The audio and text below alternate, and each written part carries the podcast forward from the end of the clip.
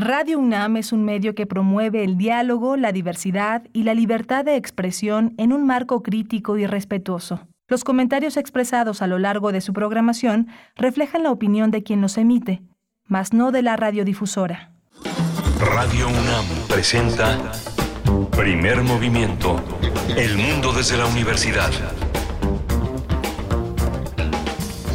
Muy buenos días, amigos y amigas de Primer Movimiento. Estamos en esta emisión de viernes. Ya es viernes y no cualquier viernes, es viernes de quincena. Bueno, eso pasa cada quincena, pero también es el inicio de las vacaciones y se terminó ya el ciclo escolar. Así es que estamos eh, también frente a este desafío del el próximo ciclo escolar, tener eh, presencialidad poco a poco y bueno, para el caso de la UNAM en su totalidad. Así es que bueno, estamos con ustedes acompañándoles en este viernes especial que es 29 de julio de 2022. Son las 7 con 3 minutos de la mañana y les saludamos en vivo a través de las frecuencias universitarias en la amplitud modulada del 860, en el 96.1 de la frecuencia modulada y en Radio Universidad en el estado de Chihuahua también, que nos aloja en esta hora en el 106.9 en la ciudad, en la capital de Chihuahua, en Ciudad Cuauhtémoc el 105.7, Delicias el 92.1 y Parral el 89.1 en la frecuencia modulada. Saludos a todos. También también si nos sintonizan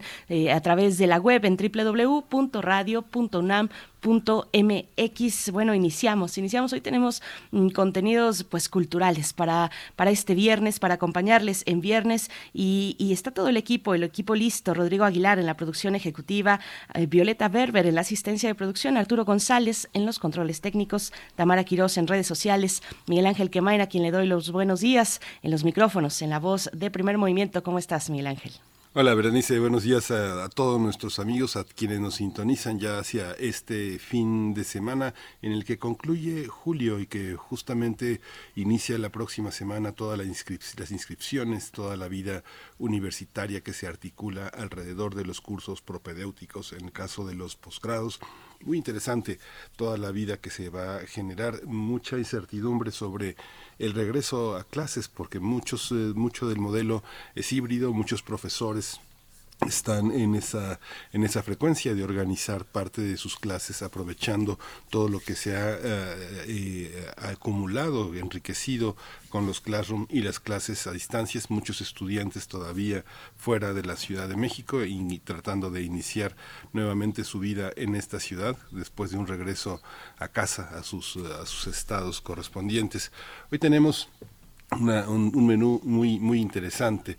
El Salón Los Ángeles es casi tan antiguo como Radio UNAM, me sorprende muchísimo el 85 aniversario de esta de este de este espacio es espacio. Los espacios eh, son se atraviesan se atraviesan los atraviesa la historia los atraviesan las personas. En sí mismos son referentes de las personas de las de los movimientos de las tendencias. Y bueno vamos a hablar con Miguel Nieto un hombre que lo ha administrado que lo ha cuidado que ha hecho que esta que este espacio sobreviva con todos los cambios culturales que ha enfrentado y la música, que la música que lo atraviesa, que es lo más importante, lo que atrae eh, gran parte de esta, de esta agrupación, de este espacio. Sonido Gallo Negro, la Sonora Santanera, Héctor Infanzón y la, Internacional y la explosiva Sonora Dinamita van, son parte de su programación y de eso nos va a hablar Miguel Nieto esta mañana. Atraviesa la música y atraviesa el baile, además, que es el componente, creo que mm, fundamental, además de, bueno, congregarnos todos en torno al baile y a la música, el Salón Los Ángeles, con este 85 aniversario que van a festejar el día de mañana, sábado 30 de julio, a las 20 horas. Después tendremos aquí en primer movimiento, luego de esta charla, nuestro radioteatro de viernes. Radioteatro de viernes, se compran gatos gordos, del libro El Sendero de los Gatos Apachurrados, de Alfonso Origel. Eh, ilustraciones de Anabel Prado y Jorge Mendoza de la editorial Sitcli es la propuesta de esta mañana y también de una vez vamos eh, pues anunciándoles que pueden enviar sus peticiones musicales y les invitamos a que participen con música. ¿Qué quieren escuchar hoy? Hoy ustedes se hacen cargo de la música, así es que están nuestras redes sociales para recibir sus peticiones. Eh, vamos a tener también la, eh, la segunda hora de primer movimiento, Vita Brevis, una obra que concluye funciones este fin de semana en el Foro La Gruta del Teatro Helénico. Lo dirige Germán Castillo, quien ha adaptado y ha hecho la versión eh, dramatúrgica de, esta gran, de este gran hallazgo literario de Jostein Gorer, este gran autor que escribió El mundo de Sofía y que con esta obra pues se ha puesto en el orden de contemporáneo, discutir la historia, discutir lo femenino y la sexualidad, la conyugalidad, el mundo doméstico. Está, eh, es un monólogo, un teatro anclado en la palabra con esta gran, una de las grandes actrices mexicanas del siglo XX, que es Ángeles Cruz, además una gran cineasta, una gran guionista, una de las mujeres más interesantes de la escena eh, de las artes escénicas y cinematográficas de este, de este siglo. Y después seguimos con la escena, pero desde el cabaret vamos a conversar con, bueno, vamos a tener la participación de una de las reinas chulas, Cecilia Sotres va a estar con nosotros para hablar de esta mm, propuesta, La Tacha y la Flaca en concierto Atrevimiento.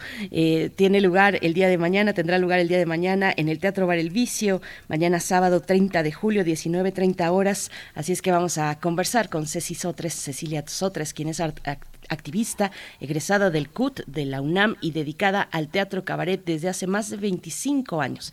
Yo las veo más eh, relucientes y fulgurantes que nunca. Llevan una larga trayectoria muy admirable, de verdad, junto con Ana Francis Moore, Marisol Gacé, que ellas, bueno, ahorita están separadas del Teatro Bar El Vicio y dedicadas a otras cuestiones.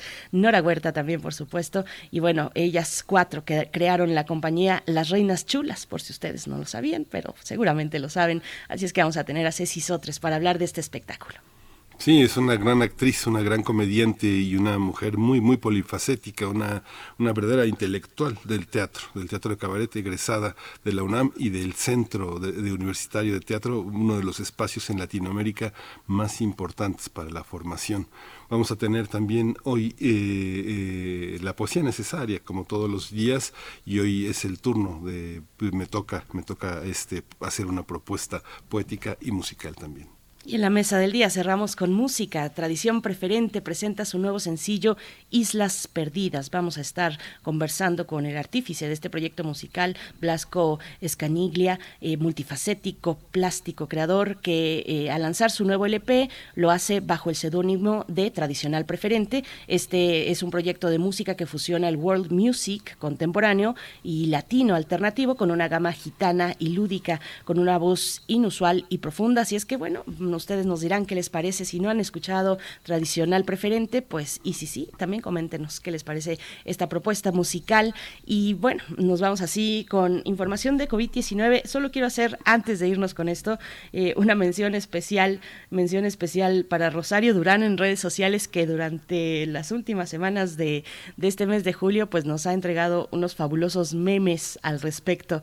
Y hoy dice, hoy se acaba julio, y ahí con una imagen de Julio Iglesias, bueno, lo ha traído de arriba abajo al pobre Julio Iglesias. Gracias Rosario Durán por poner el humor en nuestras redes sociales y ahora sí nos vamos con el reporte cotidiano de COVID-19. Vamos. COVID-19. Ante la pandemia, sigamos informados. Radio UNAM. La Secretaría de Salud informó que en las últimas 24 eh, horas se registraron 113 nuevos decesos, por lo que el número de fallecimientos por COVID-19 aumentó a 327.525. De acuerdo con el informe técnico ofrecido ayer por las autoridades sanitarias en México, en ese mismo periodo se registraron 24.893 nuevos contagios, por lo que los casos confirmados acumulados aumentaron a 6.711.847, mientras que los casos activos estimados a nivel nacional por la Secretaría de Salud son 192.206. Los nuevos casos de coronavirus disminuyeron por primera vez en cinco semanas en América. Eso lo informó la Organización Panamericana de la Salud. Marilú Valdese, que es la directora adjunta de la OPS, dijo que las muertes por COVID-19 se mantienen estables. Sin embargo, advirtió que los contagios son todavía altos. De acuerdo con las cifras oficiales, en la última semana se registraron más de 1.6 millones de nuevos contagios en toda la región. Y en información de la UNAM, esta casa de estudios señaló que, de acuerdo con un análisis realizado por la Comisión Especial para la Atención de la Emergencia de COVID-19 en la UNAM, las condiciones actuales de la epidemia en nuestro país permiten llevar a cabo actividades presenciales en todas las sedes de la universidad y mantener la seguridad sanitaria con las precauciones generales utilizadas hasta ahora. Eh, estas medidas incluyen el uso correcto de cubrebocas en espacios cerrados y al estar en espacios abiertos donde se pierda la sana distancia. También la importancia de promover la ventilación de lugares cerrados, entre otras medidas bueno, que ya están a todo, al alcance de toda la comunidad universitaria.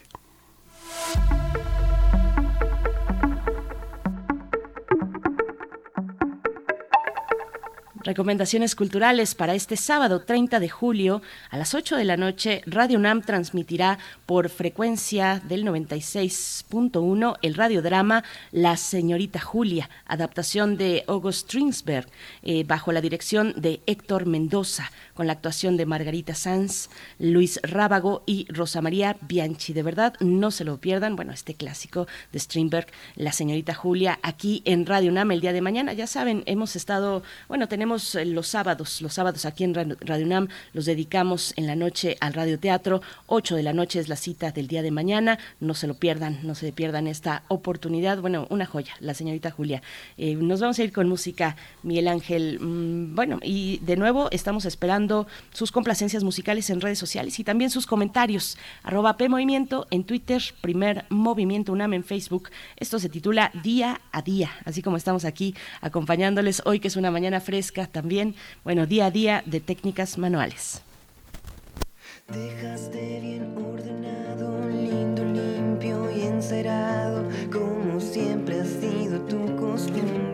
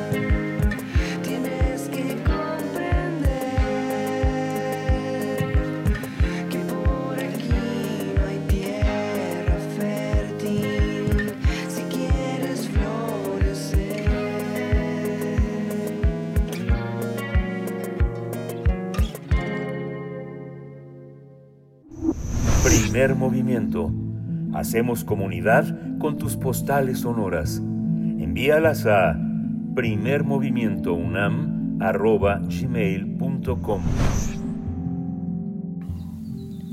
Ya estamos, estamos de vuelta después de esta propuesta de la producción y estamos esperando también sus peticiones musicales en nuestras redes sociales. Ya nos han caído por ahí un par, así es que pónganse en la lista. Y, seguimos, seguimos, en unos momentos estaremos conversando sobre el aniversario 85. Ya te admirabas tú, Miguel Ángel, y sí es muy sorprendente, 85 años de este recinto, de este espacio de música y baile y de compañía también y de mucha diversión. Así es que son 85 años que se vieron interrumpidos eh, de alguna, de muchas maneras y estuvo en realidad al, al, filo de, pues de desaparecer como tal. El Salón Los Ángeles así lo indicaban en sus redes sociales, eh, pues sin poderse sostener, sin sostener a los eh, pues trabajadores del Salón Los Ángeles las cuotas que pues se requiere para un espacio como este, luego de la pandemia donde fueron cerrados todos los recintos culturales. Así es que bueno, vamos a tener en unos momentos más la compañía de Miguel Nieto, que es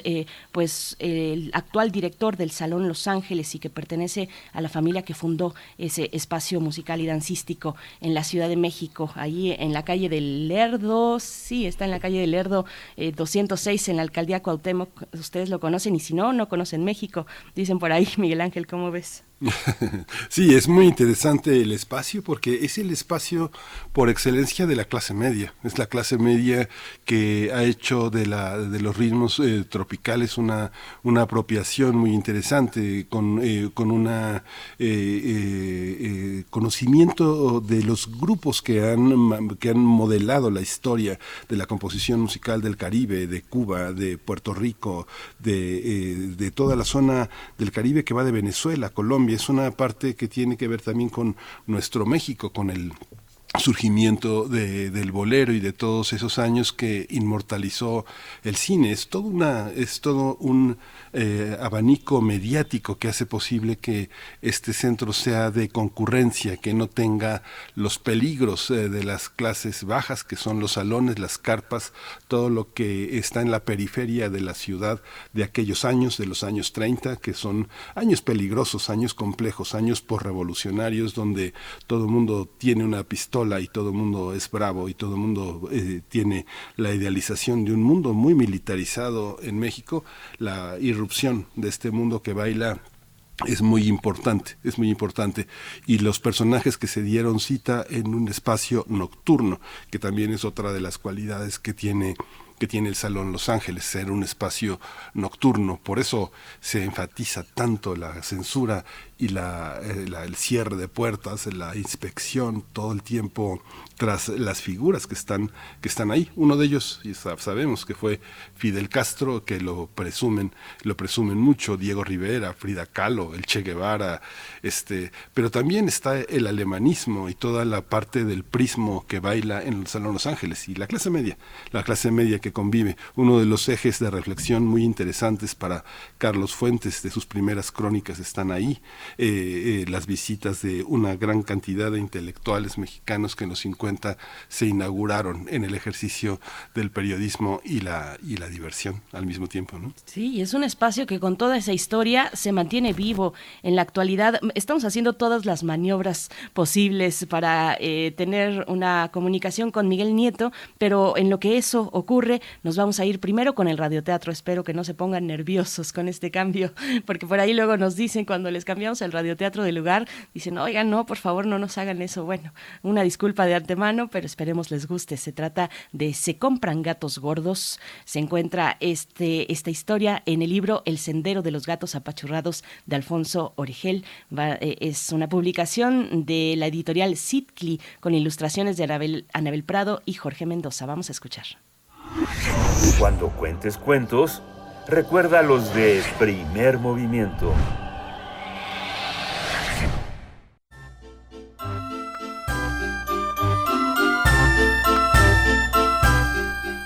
Se compran gatos gordos. Del libro de cuentos El sendero de los gatos apachurrados de Alfonso Oregel. Ilustraciones de Anabel Prado y Jorge Mendoza. Editorial Sitcli.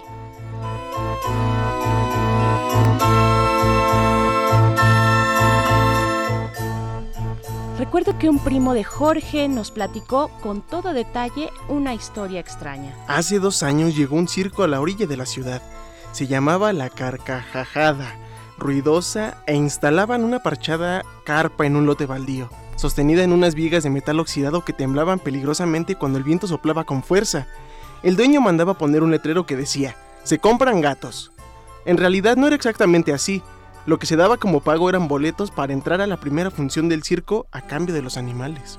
Los niños de aquel barrio eh, pertenecían a familias pobres que con dificultad podían llevar a uno o dos hijos a ver el espectáculo y sabían que si ellos no eran los más pequeños de su familia, les sería imposible sentarse esa tarde en las sucias tablas de la galería para reír con el payaso chinguilingui o u observar eh, emocionados al equilibrista que atravesaba una cuerda de extremo a extremo con los ojos vendados. Así, entusiasmados con la idea de ir al circo gratis, se dedicaban durante los días siguientes a atrapar gatos para intercambiarlos por aquellos codiciados pases. Armados con costales, pequeños grupos salían en todas direcciones buscándolos entre casas abandonadas, el parque cubierto de maleza, el canal seco lleno de basura, la bodega de tubos enmohecidos o el lote de autos descuartizados. Algunos llegaban con una enorme sonrisa de triunfo regazada por las uñas de un gato rejego que trató de defenderse como pudo. Con orgullo llevaban de su mano derecha el costal donde se hallaba prisionero el gato. Sabían muy bien que los ejemplares más gordos eran mejor pagados. Con un gato cachetón tenían derecho también a una bolsa de palomitas de maíz, a veces tan viejas que al masticarlas parecían que masticabas palomitas de utilería, y a una foto junto a un león que bostezaba aburrido en su jaula y dejaba caer su hocico sobre las patas delanteras ignorando a la multitud de niños que se amontonaba para verlo y molestarlo tirándole aquellas duras palomitas o jalándole los bigotes. El león hundido en su flojera ni siquiera hacía el intento de agredir a los niños enfadosos, pues tenía la panza tan llena que no podía ni levantarse del suelo, y los niños no entraban en su dieta. Pero los gatos gordos escaseaban por esos rumbos. Nunca sobraba demasiada comida como para engordar a los gatos que las familias adoptaban como mascotas. Con frecuencia los gatos tenían que ingeniárselas solos, cazando ratones y osmeando por las noches las cazuelas con guiso dejadas en la estufa. El primo de Jorge acabó con la gata Juancha y toda su descendencia, pues durante tres o cuatro años secuestró a sus gatitos para cambiarlos por pases para la, para la carcajada ruidosa, sin importarle los sentimientos de su abuela Chela, quien se la pasaba llamando a sus mascotas con las palabras. Mencho, Mencho, no se explicaba cómo los animales desaparecían de repente de aquella casa si estaban tan encarañados con sus estambres, pero lo que me congeló la sangre fue cuando Jorge nos platicó qué hacían con los gatos.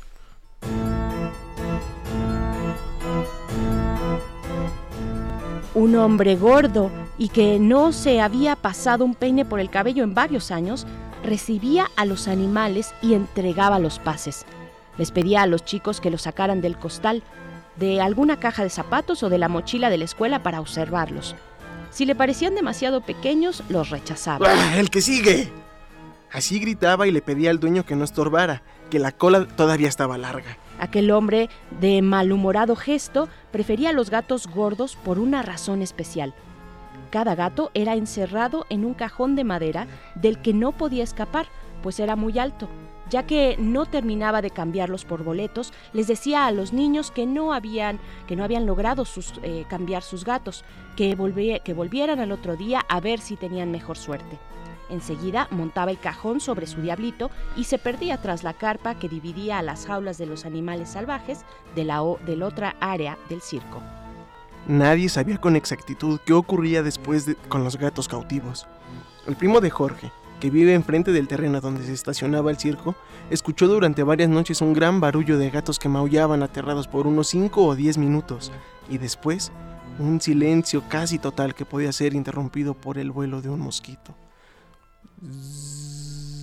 Quedó tan intrigado que a la mañana siguiente en la escuela comentó con otros amigos lo que oía por las noches.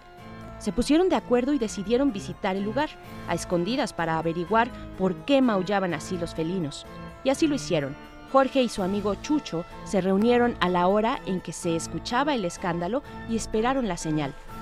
Cuando oyeron los primeros maullidos, corrieron hacia el circo y se deslizaron bajo la carpa. Lo que vieron los dejó con la boca y los ojos abiertos. El hombre gordo y con los pelos de alambre sacaba a los gatos de la caja de madera y los arrojaba a la jaula del león. Este, calvo y medio viejo, estaba tan hambriento que los capturaba con sus garras y los devoraba de un solo bocado. Los pobres gatos componían el menú del ex rey de la jungla y desaparecían entre sus filosos colmillos. Ese era el destino de los gatos adquiridos por el circo.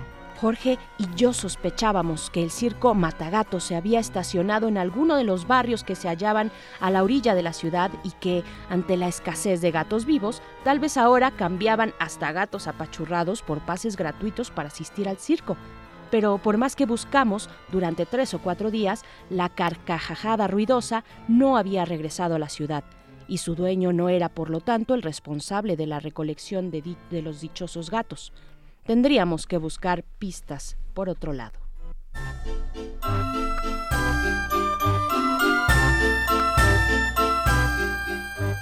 Se compran gatos gordos, del libro de cuentos El sendero de los gatos apachurrados, de Alfonso Oregel, ilustraciones de Anabel Prado y Jorge Mendoza, editorial Citli.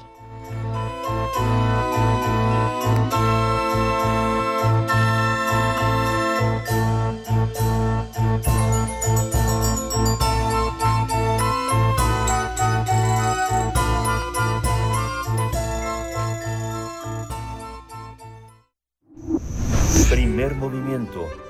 Hacemos comunidad en la sana distancia.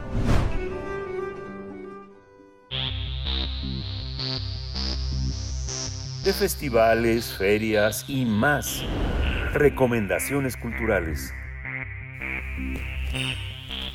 El Salón Los Ángeles cumple 85 años y va a celebrarlo con un espectáculo en el que se van a demostrar eh, la lucha libre, el swing y va a haber presentaciones de grupos eh, en los que están programados la Sonora Santanera, la Sonora Dinamita y también el jazzista Héctor Infanzón. Con esta cartelera, sus asistentes podrán sacarle brillo a las históricas pistas que han visto desfilar a cientos de bailarines, aunque durante ocho décadas había tenido una actividad ininterrumpida. La pandemia de 2022 provocó que por primera vez en 83 años en aquel momento cambiara la historia y ese año no hubiera celebración. Un año después, en 2021, eh, solo fue simbólico, ya que en 2022 la idea era ponerse manteles largos durante tres días para celebrar con música, baile, la vida nocturna que había marcado el, espíritu del salón.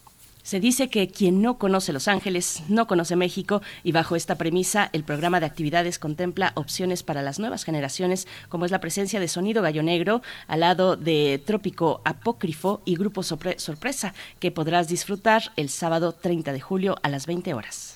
Un día después van a estar eh, La Revelación, Super Salsa, Nuevo Combo en México y el día 2 de agosto, este el día exacto del aniversario, va a estar la Sonora Dinamita, el Conjunto África, Los Reyes del Mambo de Pérez Prado, entre otros.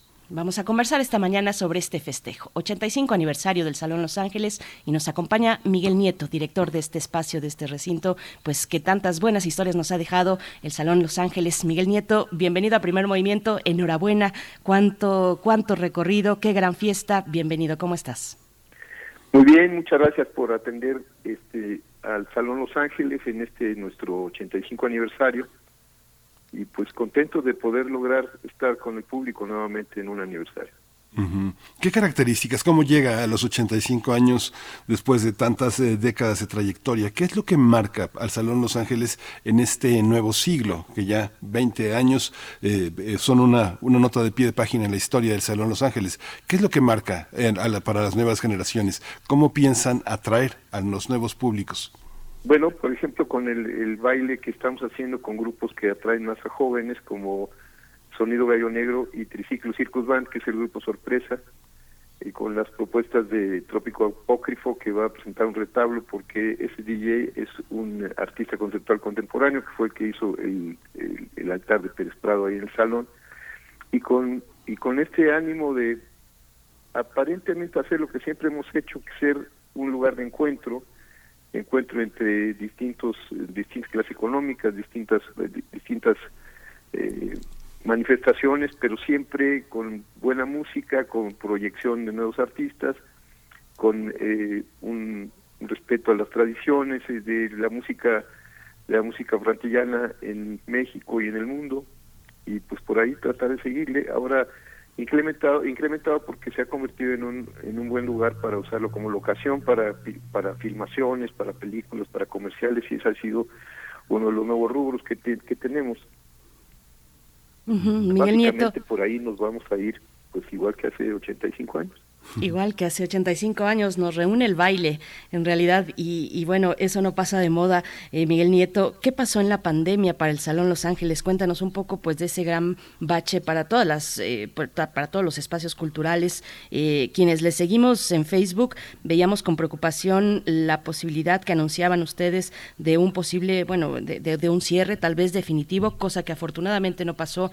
Pero cómo cómo atravesaron esos meses largos de pandemia y cómo se recuperan con apoyo de los amigos, con apoyo de los bancos, con, contrajimos deuda para poder seguir pagando nuestra nómina de trabajadores fijos, con mucho dolor porque perdimos muchos amigos, perdimos familiares, eh, murió mi madre que había acompañado a Los Ángeles desde 1975, yo entré ahí en 1972, y bueno, pues como, como tanta gente en el país y en el mundo, eh, eh, sometidos a una serie de presiones, de todo tipo, eh, cuestiones de salud por, la pandemia, cuestiones económicas provocadas por la pandemia.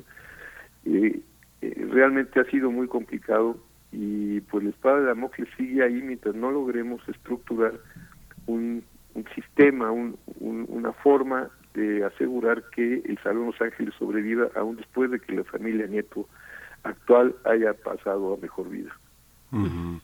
Sí, es muy dramático, lo sentimos mucho. Miguel, te damos, por supuesto, el pésame. Eh, retrospectivo y, este, y los músicos también fue un sector que padeció mucho y los músicos son el alma, el alma del salón, el del Dancing Club, esta, esta parte en un mercado que suele ser muy feroz para los músicos, tocan por dos pesos, muchos que no son tan famosos, que son teloneros, son los que más la, la pagan. ¿Cómo ha sido esta parte de la relación con los músicos? ¿Qué significan y qué músicos han, han, han estado acompañando este nuevo esfuerzo? Del salón? Bueno, hemos abierto la, convocatoria precisamente a tener la mayor cantidad de músicos posible dentro de nuestras actividades.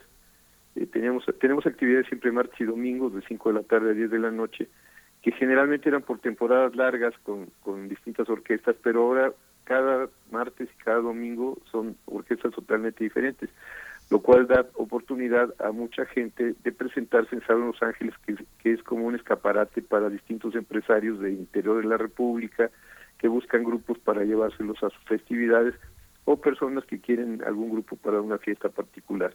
Esa ha sido una parte.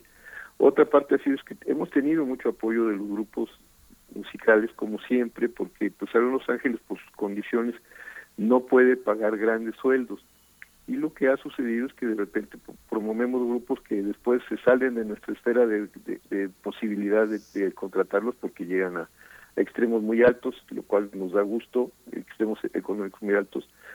Entonces, esa ha sido la forma en la que hemos tratado, abrir, tener cada vez más actividades, ampliar también el rango de actividades, pasando, eh, vamos a tratar de tener actividades también para niños, para jóvenes, ampliando esta esta cuestión, proponiendo a las autoridades que los lugares con música viva puedan tener algunos días en donde se pueda hacer eventos para, para niños y para jóvenes, como sucede en cualquier restaurante de la ciudad o del país. Eh, Miguel Nieto, como, bueno, una parte importante también tendría que ser los apoyos, apoyos de distintos orígenes. Cuéntanos cómo, cuáles son las alianzas, si es que las tiene el Salón Los Ángeles o se ha mantenido al margen de todo ello, si hay eh, pues algún tipo mm, de apoyo o si lo ha habido por parte, por ejemplo, de la, de la propia alcaldía Cuauhtémoc. Eh, cuéntanos un poco esta parte, los, los apoyos, si es que los hay gubernamentales y si no también independientes o privados, ¿cómo está esta cuestión para su, sostenerse pues durante tanto tiempo? Como, como había comentado, hemos tenido apoyos privados por parte de amistades que han apoyado con capital para poder sobrellevar la crisis. Hemos tenido apoyos bancarios y muy importante para nosotros, hemos tenido apoyos del gobierno de la ciudad y del gobierno federal a través, por ejemplo, de tener un programa de televisión en Canal 11 que se llama Desde el Salón Los Ángeles, que tiene mucha difusión en, en toda la República y en la cadena de, de, de, televisoras culturales de los Estados Unidos, donde tiene mucha aceptación, y también por parte de la jefatura de gobierno de la Ciudad de México, que nos escogió como parte del contingente que va al Cervantino, en este cincuentenario del Cervantino, y, y vamos a presentar allá la Sonora Santanera, que también es la que ameniza nuestro baile el 2 de agosto, la Sonora Santanera y la Dinamita y Héctor Infanzón y todos los que ya mencionaron. El caso es que sí hemos tenido apoyo, un apoyo, un apoyo oral, digamos, un apoyo en, en, cuanto al proyecto, porque pues el Salón Los Ángeles se ha vuelto ya también un, un, un atractivo turístico, digamos, y un motor de desarrollo del barrio, motor de desarrollo económico, desarrollo social, y un lugar de encuentro. Claro.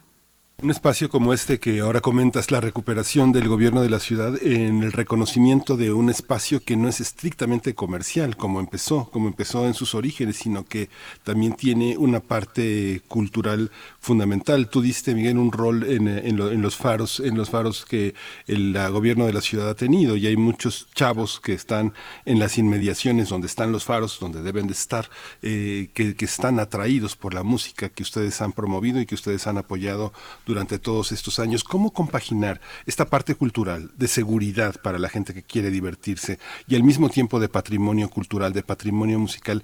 Y con el negocio, ¿cómo, cómo empatarlo, porque finalmente los empresarios de la noche hay una idea de que se enriquecen, de que tienen mucho dinero, pero este es otra cosa, este es otra cosa, es un, es un monumento, es un patrimonio importante. Cuéntanos un poco cómo lidiar, cómo lidiar con esto y cómo lidiar con el tema del dinero. Pues eh, siendo realistas y diferenciando nuestra labor cultural a través de, de, un, de un organismo que se dedique exclusivamente a eso y que no tenga como objetivo el obtener utilidades, sino el tener cada vez más un, una labor de desarrollo social, sobre todo del barrio, de la colonia, y promoviendo actividades turísticas, actividades de, de, de música sinfónica, por un lado, y por el otro lado, eh, estructurar un, un pequeño corporativo que se dedica a la parte comercial, a la parte de generación de dinero para poder continuar, porque pues es, es, un, es un salón de 2.500 metros cuadrados que de, debido al, al, al, tiempo tiene ya necesidad de mantenimientos un poco más severos. Y entonces en esa dicotomía de por un lado una fundación y por otro lado un corporativo creo que podemos sobrevivir para que el salón exista aún después de que eh, de que de que haya pasado a mejor vida la familia Nieto actual, ¿verdad? Miguel Nieto, bueno, nos comentabas antes de entrar al aire que tienes que retirarte, eh, así que vamos ya eh, acercándonos al corte, pero a mí me gustaría que nos contaras del público más fiel, el público que ha sostenido al Salón Los Ángeles, ese que se merece todo el reconocimiento, que semana con semana se congrega como, como feligreses del baile de salón, cómo pues cómo ha sido la interacción con ese público. Cuéntanos un poco de pues de sus características también de cómo regresaron ellos mismos y ellas a la pista del baile después de la pandemia. Cuéntanos un poco esa parte que es fundamental y que es fiel al salón Los Ángeles. Una parte muy importante es que un salón con una tradición tan tan larga 85 años pues necesariamente ha ido cambiando sustituyendo su, su clientela con el tiempo, van, van muriendo o van enfermando y, entonces eh, pues hay otros que empiezan jóvenes como también estamos empezando a tener eh, cuestiones más para jóvenes, pero no es la primera vez que lo hacemos. Grupos que ya tienen una trayectoria de decenas de años como Café Tacuba, como Maldita Vecindad, como Panteón Rococo, en los, en los, cuando empezaron, empezaron también con, algunos actividades, con algunas actividades en Salón Los Ángeles, entonces no son cosas tan nuevas. Siempre hemos tenido esa, digamos, ese gusto por grupos que están empezando y que les es más fácil hacer algún evento en Salón Los Ángeles que en un, en un recinto mucho más grande, mucho más caro para poder hacer eventos. Y la gente nos ha respondido muy bien, porque tanto en las orquestas, entre los músicos, ya hay algunos que son tercera generación, en alguna sonera eh, hay un integrante que es nieto del fundador original, que es la zona de Felipe Urbán. El director es su papá, que es el hijo del, del director original, y ya es tercera generación, pero también es tercera generación de asistentes. Salón Los Ángeles es considerado por el, la colonia de Morelos, por el barrio de Tepito, como el barrio, como el salón del barrio, no solo de la Guerrero. Entonces, toda esta parte del México antiguo, digamos, de la Ciudad de México, con muchas tradiciones, con, con gente que lleva más de 50 años viviendo en, eso, en esos entornos, con una capacidad de generación económica muy alta, que es la alcaldía Cuauhtémoc, pues está de alguna manera cercana al Salón Los Ángeles por tradición. Ahí festejan tus, tus eh, eh, cumpleaños o de repente alguna boda, o simplemente ahí han disfrutado de Willy Colón o de Rubén Blades o de Celia Cruz. Entonces, y, y están a distancia caminando, entonces eh, el, el Salón Los Ángeles tiene esa peculiaridad. Con los temblores, mucha gente fue de, de, alguna manera desplazada de la alcaldía Cuauhtémoc hacia la periferia del Estado de México, pero siguen trabajando en la Ciudad de México. Entonces es otra parte de nuestra clientela. Y otra parte de nuestra clientela muy importante es la gente que pues va una vez al año, quizás en el aniversario, quizás en alguna actividad eh, con algún grupo que les interese mucho. Y por ahí esa es otra parte de apoyo que también es importante porque se difunde la imagen y, y lo que y, lo que está sucediendo con Salón Los Ángeles en un sector que normalmente no asiste a los salones de baile. Por otra parte tenemos también la parte internacional que también tenemos apoyo de mucha gente que por diversas razones o se ha ido a vivir al extranjero o han tenido descubrimientos como los nuevos descubrimientos de hace unos cinco años del de, danzón mexicano llaman ellos unos eh, investigadores de Inglaterra sobre la labor que tiene, la influencia que tiene el danzón sobre la recuperación para la demencia senil y el Alzheimer en las personas de la tercera edad. Esto pues también va vinculado con el Salón Los Ángeles directamente. Nosotros manejamos básicamente cuestiones inspiradas por los ritmos afroantillanos, pero no necesariamente solo lo clásico, sino también las nuevas propuestas las propuestas que tenemos de marimba con, con guitarra eléctrica y con batería, en fin.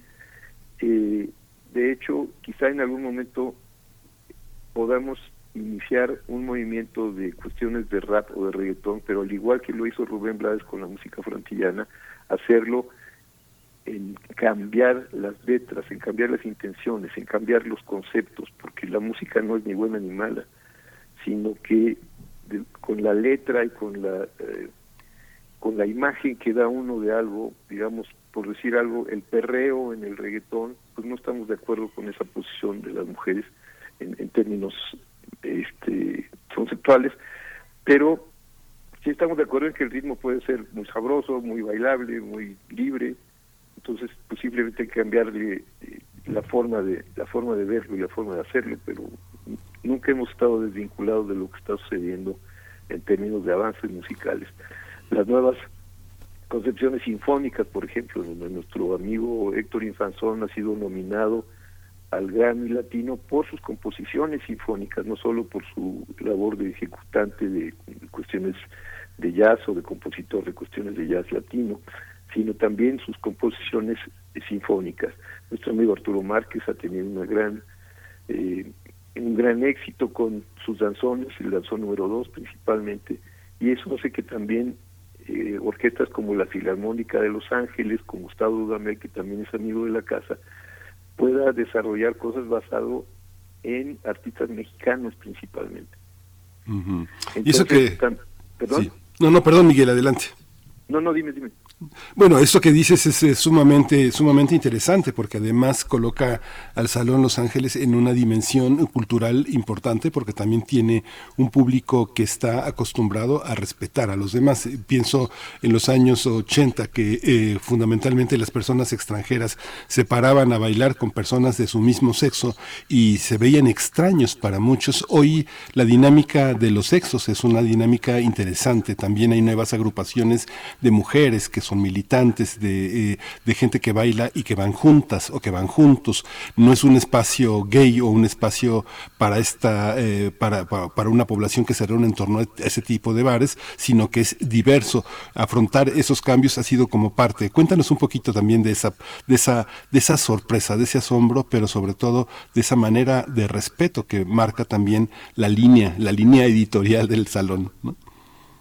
Bueno, desde, en efecto, desde el principio, el Salón Ángeles ha sido un espacio eh, de libertad, de tal manera que es uno de los primeros lugares donde una mujer podía decir que no, gracias, que no quería bailar con la persona que le estaba sacando a bailar, sin que hubiera ningún reclamo ni ninguna presión para que tuviera que salir a bailar.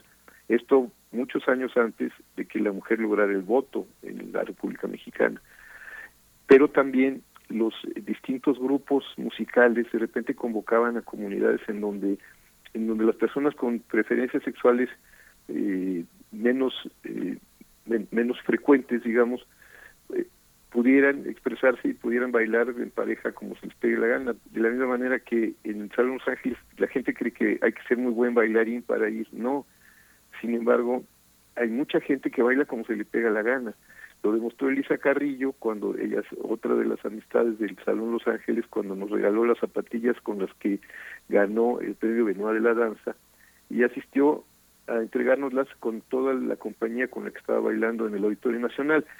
Y venía gente de, de muchos de muchos países y podían bailar como se les pegara la gana pero con una enorme plasticidad dado que eran bailarines de ballet clásico y con la, el baile como su su forma de vida, digamos. Entonces, esa fortuna ha tenido el salón, que por algunas cuestiones aleatorias se ha visto inmerso en movimientos que a la larga resultan ser muy importantes en la transformación de las relaciones entre la gente y de la forma de entender el mundo. El Salón Los Ángeles es plural, puede ir gente de cualquier de cualquier eh, denominación religiosa, económica, política, etcétera, aun cuando desde pues, pues prácticamente desde su origen ha sido un lugar que digamos políticamente está orientado hacia el centro izquierda, por así decirlo. Miguel Nieto, bueno, pues una institución, toda una institución, el Salón Los Ángeles, de historias interminables y que ha remontado eh, en todas las adversidades, la, más reciente con la pandemia y ojalá de verdad que siga así, larga vida para el Salón Los Ángeles. Por último, mm, pues invita a la audiencia, por favor, para este fin de semana, este 85 aniversario, recuérdanos cuáles son las actividades y los grupos invitados. Con mucho gusto, como parte del 85 aniversario, tenemos el próximo sábado la presencia de Sonido Gallo Negro, cumbia electrónica, y Triciclo Circus Band con una propuesta musical muy interesante, una mezcla entre balcánico y cumbia y de todo. Eh, ellos además estarán acompañados por Trópico Apócrifo, que va a presentar además un retablo, porque ese DJ es un artista conceptual contemporáneo que fue el que diseñó el altar de a Pérez Prado que está ahí en el Salón Los Ángeles. También con respecto a las mujeres vamos a tener un grupo de, eh, de sonideras, que se llaman las musas sonideras, que son eh, tres, eh, perdón, cinco, cinco jóvenes que todas ellas tienen sus distintas formas de, de aplicar la, su selección de, de, de música eso es el sábado. Y el martes 2 de agosto, Día de los Ángeles en cualquier lugar del mundo, porque es el día que se festeja Nuestra Señora de los Ángeles y todos los barrios que se llaman Los Ángeles, incluyendo la ciudad de Los Ángeles, festejan su, su fiesta patronal, digamos, ese, ese día tenemos a la Sonora Santanera, a la Sonora Dinamita, a los Reyes del Mambo, la Orquesta Pérez Prado, a Héctor Infanzón, a Héctor Infanzón con una big band presentando trabajos bastante novedosos, algunos nuevos eh, en términos de composición. Presentando también el conjunto África un grupo de luchadores, como nos les comentaron ustedes. Presentando Ramón Cedillo a un grupo que se llama Swing México, bailando en una excelente ejecución de swing y del indie hop que nos remite a las épocas de la post Segunda Guerra Mundial. En fin, es un intento de pasar la sonera de Felipe Urbán que es la que lleva tres generaciones ahí, un intento de eh, presentar un, una pequeña muestra de lo que ha sido la música a lo largo de estos 85 años. Y vienen algunas otras cosas ya a partir de a partir de agosto, septiembre, octubre para tener un, buen cierre de año e intentar de la mano con la sociedad civil, con los gobiernos eh, estatal y, federal, una propuesta que logre asegurar que el Salón Los Ángeles perdure por muchos años, porque también es un generador para la industria turística o puede serlo, una, tiene además estas cuestiones culturales que nos parecen a nosotros importantes, y bueno, pues vengan a, visitarnos, vengan a conocer, vengan a tener una excelente experiencia y una gran diversión este sábado y este próximo martes. Pues muchísimas gracias, Miguel Nieto, por este, por este esfuerzo matutino. Cuando eh, nosotros llegamos ya, Felipe Urbana estaba ahí y Los Ángeles ahí estaban para testimoniar el desarrollo de esta, de esta cultura urbana. Muchas gracias y pues ahí estaremos celebrando y festejando y promoviendo que el salón de los que el salón Los Ángeles tenga mucha vida. Gracias. Muchas gracias a ustedes, muy amables. Y bueno, yo también soy de la UNAM. Yo estudié actuaría en la Facultad de Ciencias. Pues un puma, un puma. Eh, te agradecemos y festejamos el Salón Los Ángeles. Gracias, gracias Miguel Nieto, a ti y a todo el equipo que ha resistido, que han estado ahí al pie del cañón y que nos dan la posibilidad de, de estos momentos inolvidables en el Salón Los Ángeles. Hasta pronto, Miguel Nieto. Hasta pronto, muchas gracias.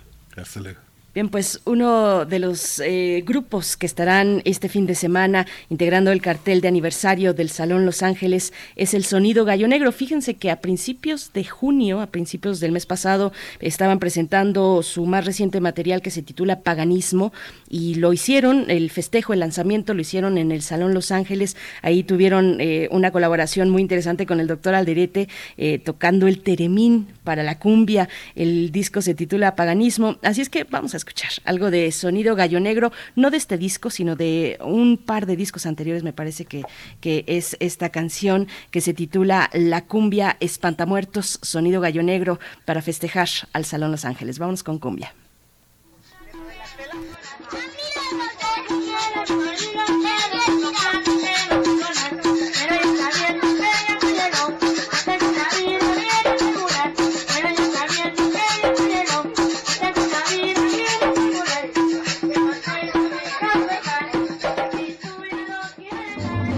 Agayú. Agayú. Agayú.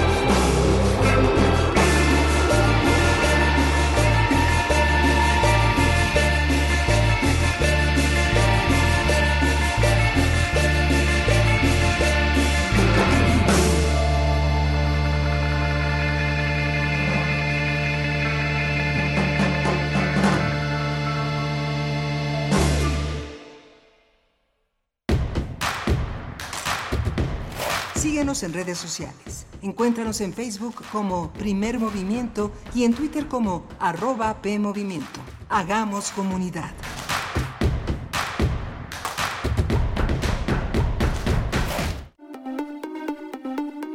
Entre acciones y reacciones, seguimos luchando contra el cambio climático y la destrucción del ambiente. Habitare. Agenda Ambiental Inaplazable. Todos los lunes a las 16 horas por el 96.1 de FM después del corte informativo. El cambio es bueno, pero el cambio de conciencia es fundamental. Radio UNAM. Experiencia sonora. Cada vez falta menos para ver realizados los proyectos ganadores de la consulta de presupuesto participativo 2022. Si eres integrante de los comités de ejecución y vigilancia, es momento de dar seguimiento al trabajo de tu alcaldía para que a finales de septiembre queden listos los contratos de las obras y puedas ver tu proyecto terminado a más tardar el 31 de diciembre de este año. Que no se te acabe el tiempo. Consulta www.ism.mx y ya te la sabes, síguele la pista a tu proyecto y enchula tu colonia. Instituto Electoral Ciudad de México. Fentanilo, heroína, cocaína, piedra, cristal. No importa qué droga química te metas, de todas formas te destruyes. Pero la sangre de las drogas nos mancha a todos. Mejor métete esto en la cabeza. Si te drogas, te dañas. Si necesitas ayuda, llama a la línea de la vida, 800-911-2000. Para vivir feliz, no necesitas meterte en nada. Gobierno de México. Querida audiencia madrugadora de testimonio de oídas, sigamos escuchando y develando hacia dónde nos lleva la música nueva y su quehacer sonoro. Martes y jueves, 1 a.m. por ambas frecuencias. Retransmisión sábados y domingos a la misma hora por frecuencia modulada. Radio UNAM, Experiencia Sonora.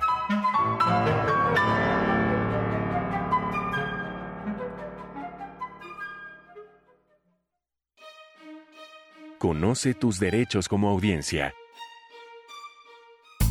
Como audiencia tienes derechos y cuentas con tu Defensoría de Audiencias para hacerlos valer.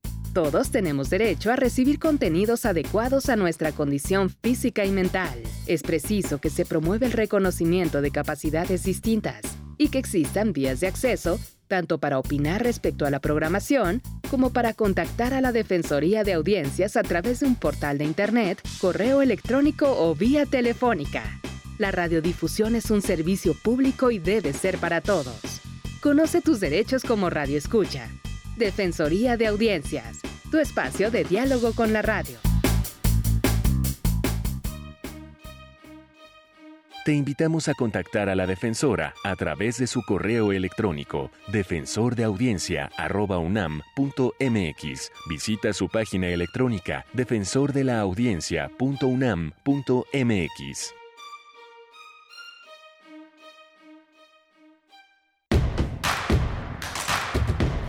Queremos escucharte. Llámanos al 55 36 43 39 y al 55 36 89 89. Primer movimiento.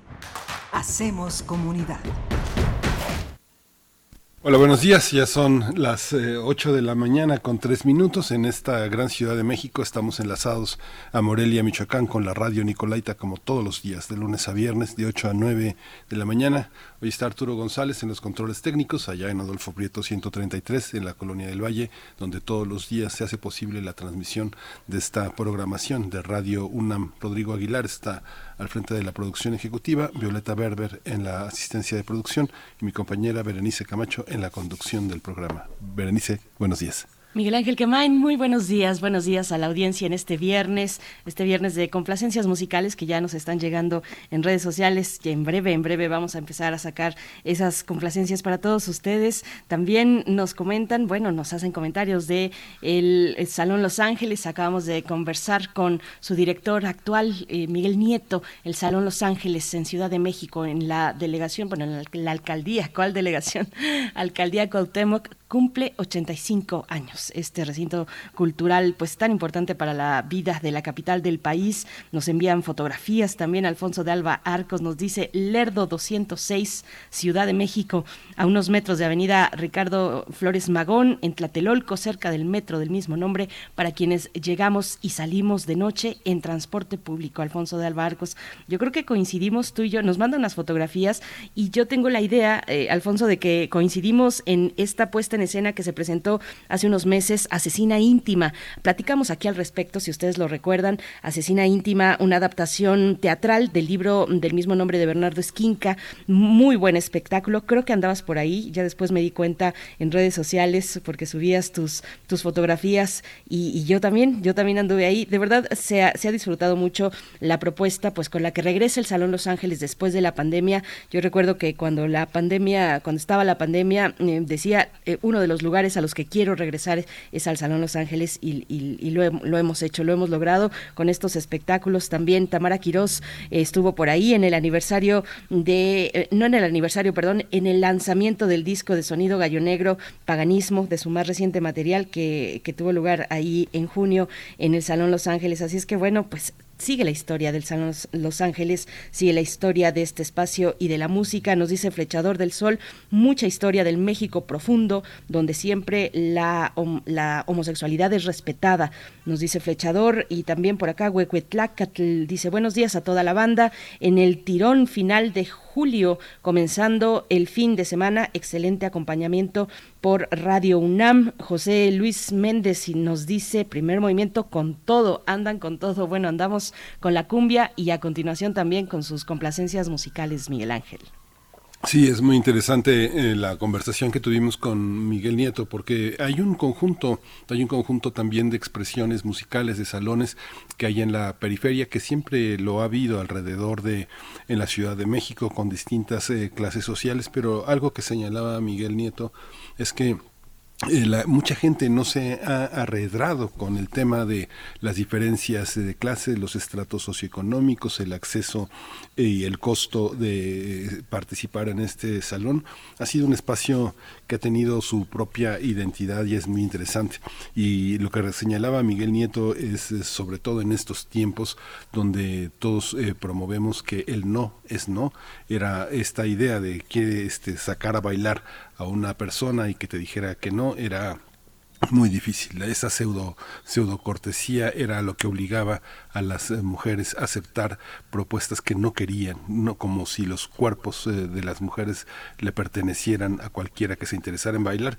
Y esto antes del voto, que es muy interesante que lo puntualizó Miguel Nieto, porque son espacios de, de muchísima, de muchísimo respeto. Yo no quiero decir ya tolerancia, sino que es de, es de respeto, de convivencia, donde los géneros y el baile son parte de lo que se tiene que poner en en juego, en, en, en, desafío, que es parte de lo que nos, nos augura en un futuro de, de mayor igualdad, de mayor reconocimiento y de mayor respeto. ¿no? Sí, sí, es, es este un espacio, me parece, o al menos así yo lo he vivido, eh, si me permiten, eh, es un espacio pues de respeto, como lo dices bien, se adoptan de inmediato los códigos de una convivencia, pues eh, en, en, en, la música, en, la, en, el baile, una convivencia pues de disfrute, de disfrute y de mucho respeto entre las personas que van, así es que ojalá que siga así, y yo creo que sí, yo creo que sí, y se han presentado, pues hablando de los sectores sociales que acuden, pues hay de todo, ¿no? Hay de todo. Hay los de siempre, los de siempre, los que le dedican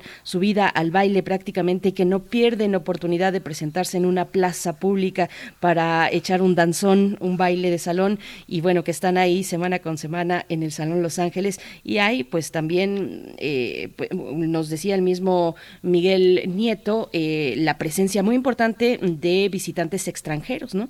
El mismo lema del Salón Los Ángeles pues es muy... Eh, si, se puede ver de, otra, desde otra cara también, pues con mucho empuje para la promoción turística, ¿no? Quien no conoce Los Ángeles, no conoce México, pues es un llamado, es un llamado también para los turistas que se acercan a la capital del país. Pero bueno, cuéntenos ustedes sus historias también eh, sobre el Salón Los Ángeles, sus eh, pasos de baile favoritos, en fin, lo que nos quieran compartir en redes sociales, estamos atendiéndoles en arroba Movimiento, en Twitter y Primer Movimiento UNAM, en Facebook Y pues seguimos con las recomendaciones culturales, artísticas. Miguel Ángel, vamos a tener en unos momentos más una conversación con el dramaturgo Germán Castillo, dramaturgo y director de teatro.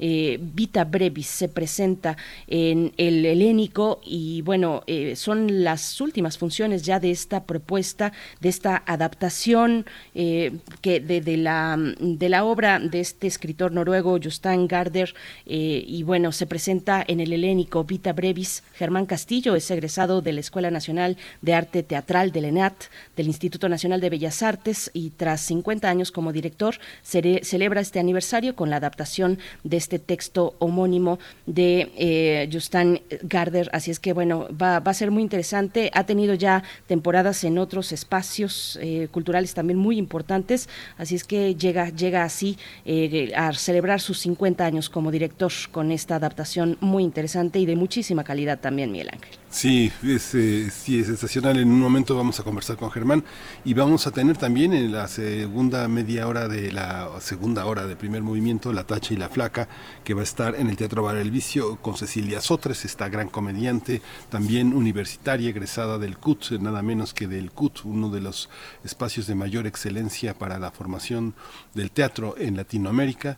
Ella se ha dedicado al teatro de cabaret, es una estupenda actriz y una gran escritora, una mujer que ha sabido este, eh, crecer a lo largo de todos estos años, casi tres décadas de aprendizaje junto a un eh, equipo de mujeres que también ha hecho lo suyo y se ha desarrollado en distintos territorios del teatro, de lo escénico y también de la política, porque de alguna manera ya son hijas de un humor que viene de una izquierda que se desolemnizó también en los 80, era muy solemne, eran este eh, si uno piensa en el desarrollo de la de la política mexicana pues ha sido muy muy solemne. La carpa, el cabaret ha desolemnizado todos esos espacios y Cecilia Sotres pues ha puesto su grano de arena para que eso sea así. Pues bueno, así viene esta segunda hora de primer movimiento. Vamos ya para hablar de teatro. Nota Nacional. En medio de la reactivación económica eh, el, eh, de la emergencia sanitaria, regresa el teatro. Vita Brevis es una adaptación de la, del texto homónimo de esta ficción histórica que hizo este escritor noruego Jostein Garder y que Germán Castillo adaptó al teatro. Así que no se pueden perder la historia de Floria Emilia, quien fuera amante en su juventud de San Agustín de Hipona, lo que no le impidió también que fuera una mujer crítica hacia las ideas del padre de la Iglesia Latina. Eh, Ángeles Cruz eh, representa a Floria, quien después de leer las confesiones de San Agustín realiza una carta sobre los pasajes que considera agraviosos para su persona. Esta puesta en escena le da voz a una mujer que pudo existir y que pudo escribir una misiva donde aparece una serie de palabras que son necesarias ante el represor y opresor eh, dominio religioso el público puede ver eh, la convicción de una actriz y de una mujer que encuentra una respuesta vital ante el abandono y la conversión de un hombre. Así que este montaje pues es una exploración del espacio simbólico de los propios protagonistas, Floria y Aurelio. La Secretaría de Cultura, a través del Centro Cultural Helénico y Producciones Teatrales Moisés, Moisés Zuckerman, presentan el monólogo Vita Brevis, un proyecto de Germán Castillo a partir de un texto homónimo del escritor noruego Justin Garder. Y bueno, eso de eso estaremos conversando, Miguel Ángel. Sí, justamente la temporada termina este 31 de julio. Hay funciones viernes, sábado, domingo en el foro de la Gruta del Centro Cultural Helénico, pero también aprovechamos porque Germán Castillo, que es uno de nuestros grandes creadores, uno de nuestros grandes dramaturgos y directores, también cumplió 50 años de director eh, y, y, sigue tan joven como en los 70, cuando presentaste Antígona. Querido Germán, buenos días, bienvenido. Hola Miguel Ángel, ¿cómo estás? Gracias, muy buenos días. Hola, ¿cómo estás? Eh, Gracias. Buen, día. Muy buen día, Germán Castillo, bienvenido, enhorabuena y pues por favor eh, eh, contar un poco sobre celebrar 50 años de trayectoria como director escénico con esta propuesta, con Vita Brevis, con un texto pues delicioso, un texto muy interesante, muy rico. Cuéntanos por favor. Bueno, yo no hablaría de celebrar, porque los años acumulados eh, pueden tener su lado bueno, con la experiencia y afectos cumplidos, pero también traen sus ataques abandonos, de amigos traidores que mueren y cosas de, poco encanto, digamos, eh, poco cele- celebrable. Eh, pero fue más que nada una mención que hizo en algún momento Pilar Bolívar, que iba a ir a cumplir 50 años. Yo realmente no, no, no, no me llevaba, no me llevo muy bien la cuenta, pero sí son 52 a estas alturas del partido. Y en efecto la apuesta era para, iba a coincidir con los 50. ¿Por qué lo hice? Bueno, eh, hace dos años eh, estaba eh, la discusión, eh, la tensión eh, de una emergencia feminista eh, demasiado tensa emocionalmente desde mi punto de vista. Y se me vino a la mente este texto y dije, bueno, ¿qué puedo yo aportar como hombre eh, con una estrella particular? Eh, pues eh, creo que sería más sensato introducir la voz apócrifa de una mujer. Ciertamente existió como concubina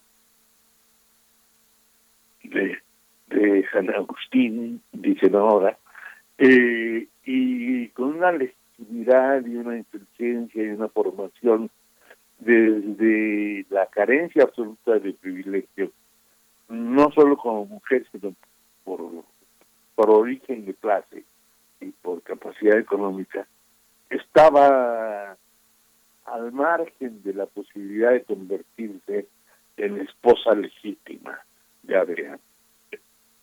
Entonces, me pareció muy brillante la réplica que hace de las confesiones eh, de San Agustín, eh, que es un libro fundamental para los católicos, eh, es un padre de la iglesia, los cuatro padres de la iglesia.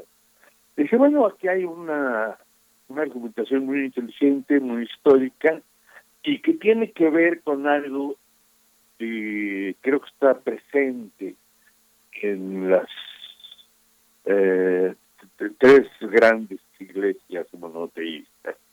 Un patriarcado eh, inamovible, inamovible.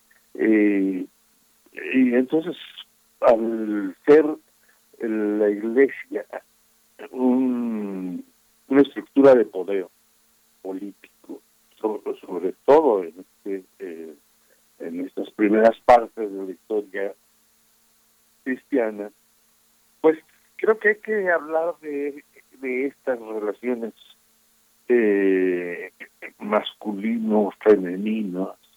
en, eh, de- desde la, la arista más alta, porque de ahí se derrama todo lo demás.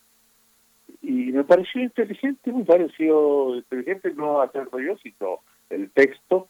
Yo lo que hice fue hacer una, una versión que eh, de manera más modesta se llamaría un, un corte para ajustarnos a los tiempos de la percepción contemporánea. Y ya ver un espectáculo con un solo actor, una sola actriz de más de una hora eh, y que además no dan aromas, ni hay humo, ni hay lucecitos de colores, eh, es demasiado pedirle a- al espectador. Ciertamente, la percepción se ha hecho más breve en el tiempo, pero más intensa. Eh, en muy poco tiempo la gente percibe muchas más cosas que, que en otro tiempo.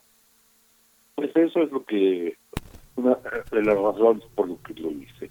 Ahora, para mí Ángeles Cruz ha sido siempre, bueno, no siempre desde que me la encontré en la vida, hará un poco más de 20 años, una persona por la cual me gusta siempre trabajar, lo hemos hecho de distintas maneras, ha sido actriz, eh, en su momento quiso ser asistente de dirección y es este, lo, eh, extraordinaria como tal.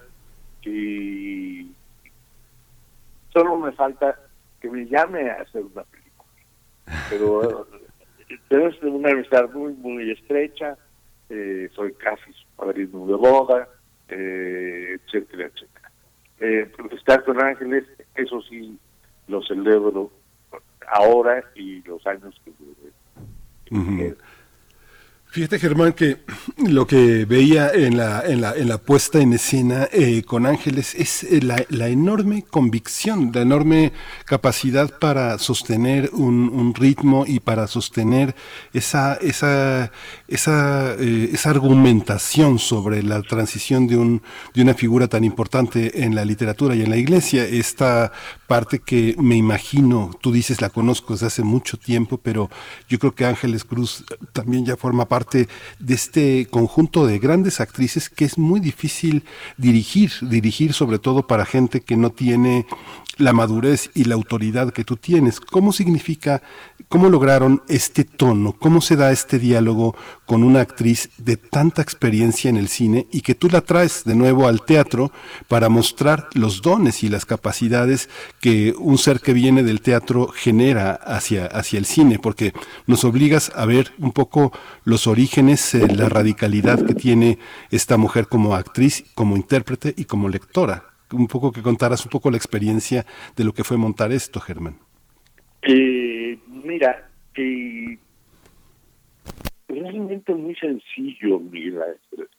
Eh, con, cuando te encuentras un actor inteligente que pone la emocionalidad como un resultado probable de su trabajo y no la como la meta de su trabajo, sino un ejercicio, eh, el objetivo es el- un ejercicio intelectual, un ejercicio del pensamiento racional, consciente y voluntario para desentrañar un texto que como cualquier otro texto puede decir muchas cosas. Entonces, Ángeles es una actriz que junto con su director, en este caso yo, decide qué es lo que dice el texto. Acordémonos que nadie ha leído el mismo Quijote. Cada, cada quien lee el suyo y, y, y hay bellas y aburridas discusiones de académicos eh, sobre la lectura de cada quien. Lo que te puedo decir es que la eh, a mí me gusta trabajar en comunión. Eh, la palabra autoridad, desde muy joven la rechazo. Eh, creo en la división del trabajo. Eh, alguien dirige, alguien actúa, alguien ilumina, alguien hace el espacio, que puede ser uno o varias personas. Pero entrar al delicado territorio de la creación artística o del intento de lograr un producto artístico desde el ejercicio de la autoridad que, nunca es definitiva y permanente Eh, la autoridad se tiene a veces cuando se toca la verdad y la legitimidad y ambos son términos ¿no? muy graciosos, muy poco defin- definibles y comprobables. Entonces, yo prefiero trabajar desde la comunión. No sé si te respondí. Eh, yo No, no, no, no pensaba que yo que, a- que Ángeles hubiera ido del teatro. Yo siempre la he visto dentro del teatro y además la descubro como una gran directora de cine hace unos cuantos años. Eh, además de una directora de cine autodidacta, y me hace muy feliz porque yo creo que, puesto que yo también lo soy, eh, lo, lo considero el, la construcción humana más satisfactoria que, que, que puede experimentar alguien. Germán Castillo, ¿cómo, ¿cómo logra este texto pues extraer el, tono, la esencia de una mujer de, del siglo del siglo IV para hablarnos de la mujer contemporánea? ¿Qué hay, digamos, en la esencia del texto que logra precisamente pues tender puentes, un puente íntimo entre las mujeres, entre mujeres de tan distantes épocas? Eh, bueno, ni tú ni yo ni el ángel que es tan sabio eh, sabemos realmente qué tono empleaban las mujeres del siglo IV. Y mucho menos específicamente una mujer de, de la Jordania, que, que, así se llamaba todas, todo aquello. que entonces, realmente lo que hacemos es hablar desde hoy unas palabras que nuestro autor nos, nos reintegra a través de este recurso maravilloso de reinventar un ser verdadero a partir de datos históricos que nos dicen que existió una persona. ¿Cómo fue Cristóbal Colón? no tenemos la menor idea, tenemos algunos datos. Y si alguien hace Cristóbal Colón, es, es de hoy. No sé si me y, y es además la intención del montaje, hablar cosas de hoy para las audiencias de hoy. Eh, no, no, no, no soy eh, antropólogo, ni mucho menos, eh, historiador, ni me interesa entrar en una discusión teológica. Me interesa entrar en una discusión eh, sociológica, social, contemporánea, está muy vigente, que aspiro a que se vaya resolviendo eh, no, no resolviendo, que se vaya llevando, que se vaya eh, avanzando con inteligencia eh, en, en, esta tensión de la que hablaba al, principio. No sé si, me expreso bien. Es un horario un poco inoportuno para un hombre de mi edad y de teatro. Muchas gracias, Germán. Bueno, por último, Germán, esta, esta, esta parte, eh, tú dices un teatro, un teatro mínimo, es una, es una, es un teatro muy, muy limpio para la escena. Todo lo que está ahí es visible, es visible y se puede sentir. Pero ya lo habías hecho también con el Rey Lear, que hay una parte muy, muy este, sintética, muy poética del teatro. El teatro que ahora se hace, se, se piensa hacer por los grandes creadores después de esta pandemia parece que va hacia allá, parece que va a lo mínimo. ¿Tú qué crees que estarías de acuerdo con eso? A, los mínimos elementos, a lo más escénico, a lo más poético, a lo más sintético? Eh, no, no, no sé si todos lo estamos haciendo. Yo lo hago creo que desde antes de la pandemia, tú mismo lo mencionas un notaje anterior. Eh, tengo muchos años de, de, de hacerlo. Yo creo que siempre me ha estorbado la cháchara. Y, el espectáculo nunca me convenció mucho. Eh, claro que lo hice porque yo ingresé al teatro en un momento en el que el teatro tenía que ser espectacular. Pero ahora que lo recuerdo, tú hace muchísimos años, y lo tengo muy presente, viste un, un, un espectáculo mío de tres actores y tres y cuatro sillas. Era homenaje a Ibargoicoica al año de su muerte. Si, recuerdas, no había nada más. Más que tres actores diciendo que eran actores y que iban a, jugar a ser profesores de una universidad de provincia, que tenían que hacerle un homenaje envidioso a un escritor de veras que había tenido mucho éxito en diferencia a ellos. Entonces, eh, de eso hará 30 años o más. La edad eh, que tenga en la muerte eh, Jorge Ibarra Y desde entonces hago espectáculos muy, muy, eh, muy esenciales, dije yo.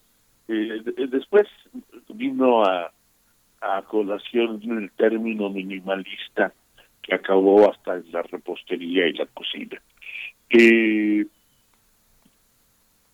no sé, creo que también eh, eres joven, pero creo que también viste Los Señores Macbeth, que eran dos actores y, y lo esencial de la relación de la pareja. Eh, a veces he hecho espectáculos eh, cuando haces un siglo de oro, Juan Al- del Arcón, no te puedes poner esencial porque entonces ¿qué queda? Eh, el barroco es precisamente el adorno de, la ausencia, es el, el rizar el rizo para esconder eh, la, las restricciones de una, de una época.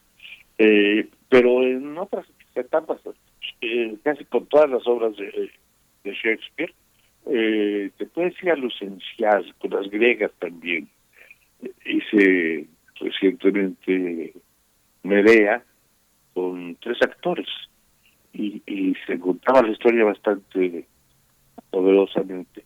Eh, creo que no tiene que ver en mi caso con la Medea, con, con la pandemia, y creo que tampoco tiene que ver con los recursos. Eh, efectivamente ahora eh, no no es que no tenga acceso a los recursos. Es que los caminos para llegar a los recursos eh, son muy ajenos a mí. Son vericuetos que no estoy dispuesto a, recorrer. Entonces prefiero hacer teatro con muy poco dinero y la colaboración de pocos actores. Eh, es una cuestión pragmática. El teatro siempre es pragmático no sé si resulta presuntuoso, pero así lo veo yo. Pues Germán Castillo, muchas gracias por esta conversación. Vita Brevis se presenta en el Centro Cultural Helénico este fin de semana, viernes, sábado y domingo, en horarios de teatro. Pues tal vez no sea precisamente una celebración para ti, pero ¿qué tal que lo es para quienes conforman el entorno, para el público, para los colegas? Muchísimas gracias, eh, enhorabuena y pues nos vemos en el teatro. Gracias a ustedes, gracias a ti. Y te- a- nada más aclaro que no son los horarios de teatro. Por alguna razón, sábado y domingo es a las seis de la tarde. Cierto, cierto. Viernes sale 20 horas. siete y ocho, pero lo están haciendo a las seis de la tarde y a esa hora. El sábado un poquito más temprano, el sábado de lo que se acostumbra, será Así el es. viernes 20 horas, sábado y domingo 18 horas en el foro La Gruta del Centro Cultural Helénico este fin de Bueno. semana. Gracias. Gracias a ustedes, a la universidad y a la radio de, de la misma. Gracias, Tengan querido maestro. y hasta luego. Gracias. Hasta pronto. Muchas gracias. Bueno, pues una propuesta escénica para quienes están en Ciudad de México. Vamos a hacer una pausa, una pausa musical con las propuestas que nos envían desde redes sociales. Esta la pide Esther Chivis y pues es de Depeche Mode, Precious.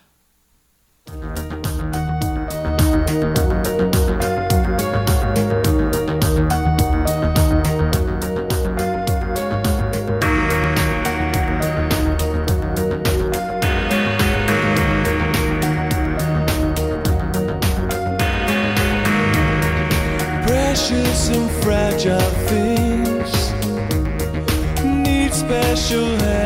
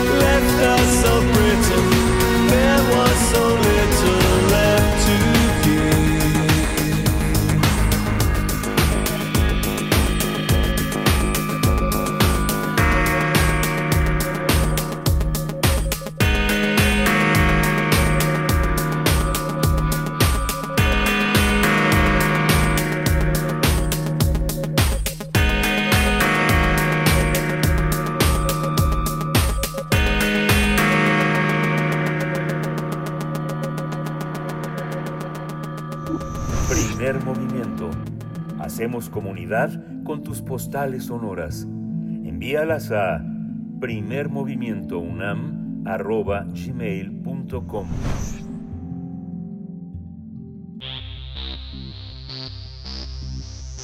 De festivales, ferias y más. Recomendaciones culturales. La Tacha y la Flaca en concierto. Atrevimiento es el nombre de este show crítico político a cargo de Cecilia Sotres y Nora Huerta. Se trata de un espectáculo de cabaret que se caracteriza por su picardía y humor a través de la interpretación de grandes melodías populares del género ranchero y romántico para aderezar una historia reinterpretada del México actual. Para esta propuesta escénica, la música en vivo será interpretada por Ana Esteves, María Emilia Martínez y Miguel Haller. La Tacha y la Flaca prometen un show que mantendrá al público siempre al borde de un sinfín de situaciones casi absurdas que confirmarán nuestra realidad, nuestro pueblo, como siempre, rozando los márgenes del surrealismo, se dice, llenos de belleza y de folclore. La Tacha y la Flaca en concierto Atrevimiento tendrá una única función mañana sábado 30 de julio a las 19.30 horas en el Teatro Bar El Vicio. Los boletos están disponibles en la plataforma de Boletópolis. Y ya está en la línea Cecilia Sotres, eh, eh, activista egresada del CUT, gran actriz, gran comediante, una mujer que piensa el teatro desde muchas aristas. Qué gusto tenerte en esta mañana, Cecilia Sotres. Bienvenida. Hola, muy buenos días, Berenice Miguel Ángel. Muchas gracias por la invitación. Muy feliz eh, de compartir aquí con su público, con el público, con las personas que nos escuchan, un poquito de lo que vamos a presentar mañana en La Cacha y la Flaca en Concierto Atrevimiento. Ceci Sotres, bienvenida. Muy contentos y contentas también estamos de recibirte, de recibir todo lo que nos propone el Teatro Bar El Vicio. A ver, háblanos por favor de este espectáculo que realizas con nuestra querida Nora Huerta. ¿Quiénes son la Tacha y la Flaca? Son ciudadanas ejemplares al parecer. muy ejemplares. Este, bueno, estos personajes eh, están basados obviamente en estos dos personajes icónicos de Amelia Wellheim y eh, ay, se me fue ahorita el nombre de la otra actriz, este, pero de la Guayaba y la Tostada. Estos personajes que vimos, eh, bueno, se hicieron más famosos con las películas de Pedro Infante, eh, de, de Pepe el Toro, ahí salían la, la Guayaba y la Tostada, esta- eran estas dos borrachitas que siempre decían la verdad, como los niños y los borrachos siempre dicen la verdad, así dice la, la frase popular, pues así. Entonces, bueno, eh, estos personajes están basados en esos, en esos dos personajes y pues es un par de, de, de personajes muy populares que llegan pues a hablar, justamente es un, un espectáculo muy político, ¿no? Que va a hablar de la noticia del día, de la noticia de la semana, este, y bueno, pues a través de las canciones populares que vamos a, a interpretar al lado de estos tres musicazos, este, pues ya se va armando el concierto y en medio pues son, eh, pues muchas veces la gente participa, pregunta, y pues ahí vamos dando la, la nota de la semana, el punto de vista de estos dos personajes que pues no tienen pelos en la lengua y es un es un espectáculo pues muy carpero, muy de revista, muy de, de homenaje pues al teatro de carpa y de revista. Hay una parte, Cecilia, que a mí me parece que debe de ser muy difícil, aunque bueno, tú has demostrado que, que se puede y se puede con mucho, pero eh, la, la, la cuestión del humor, del humor carpero, del humor de cabaret, siempre había tenido como un signo eh, muy patriarcal, ¿no? Parece que lo que le pasa a- al país eh, le pasa a los hombres, no, no le pasa a las mujeres. Las mujeres son como un testigo eh, inmóvil, silencioso de lo que sucede. Ahora que recuerdas la guayaba y la tostada, este, hay una parte que tiene que ver con lo femenino. Fíjate que yo por curiosidad veía reví algunas películas de la India María, de María Elena Velasco, y observaba también una cuestión de un humor que viene también de lo femenino, pero no se veía, no se veía, no se veía venir ese clasismo, ese patriarcalismo, esa falta de solidaridad.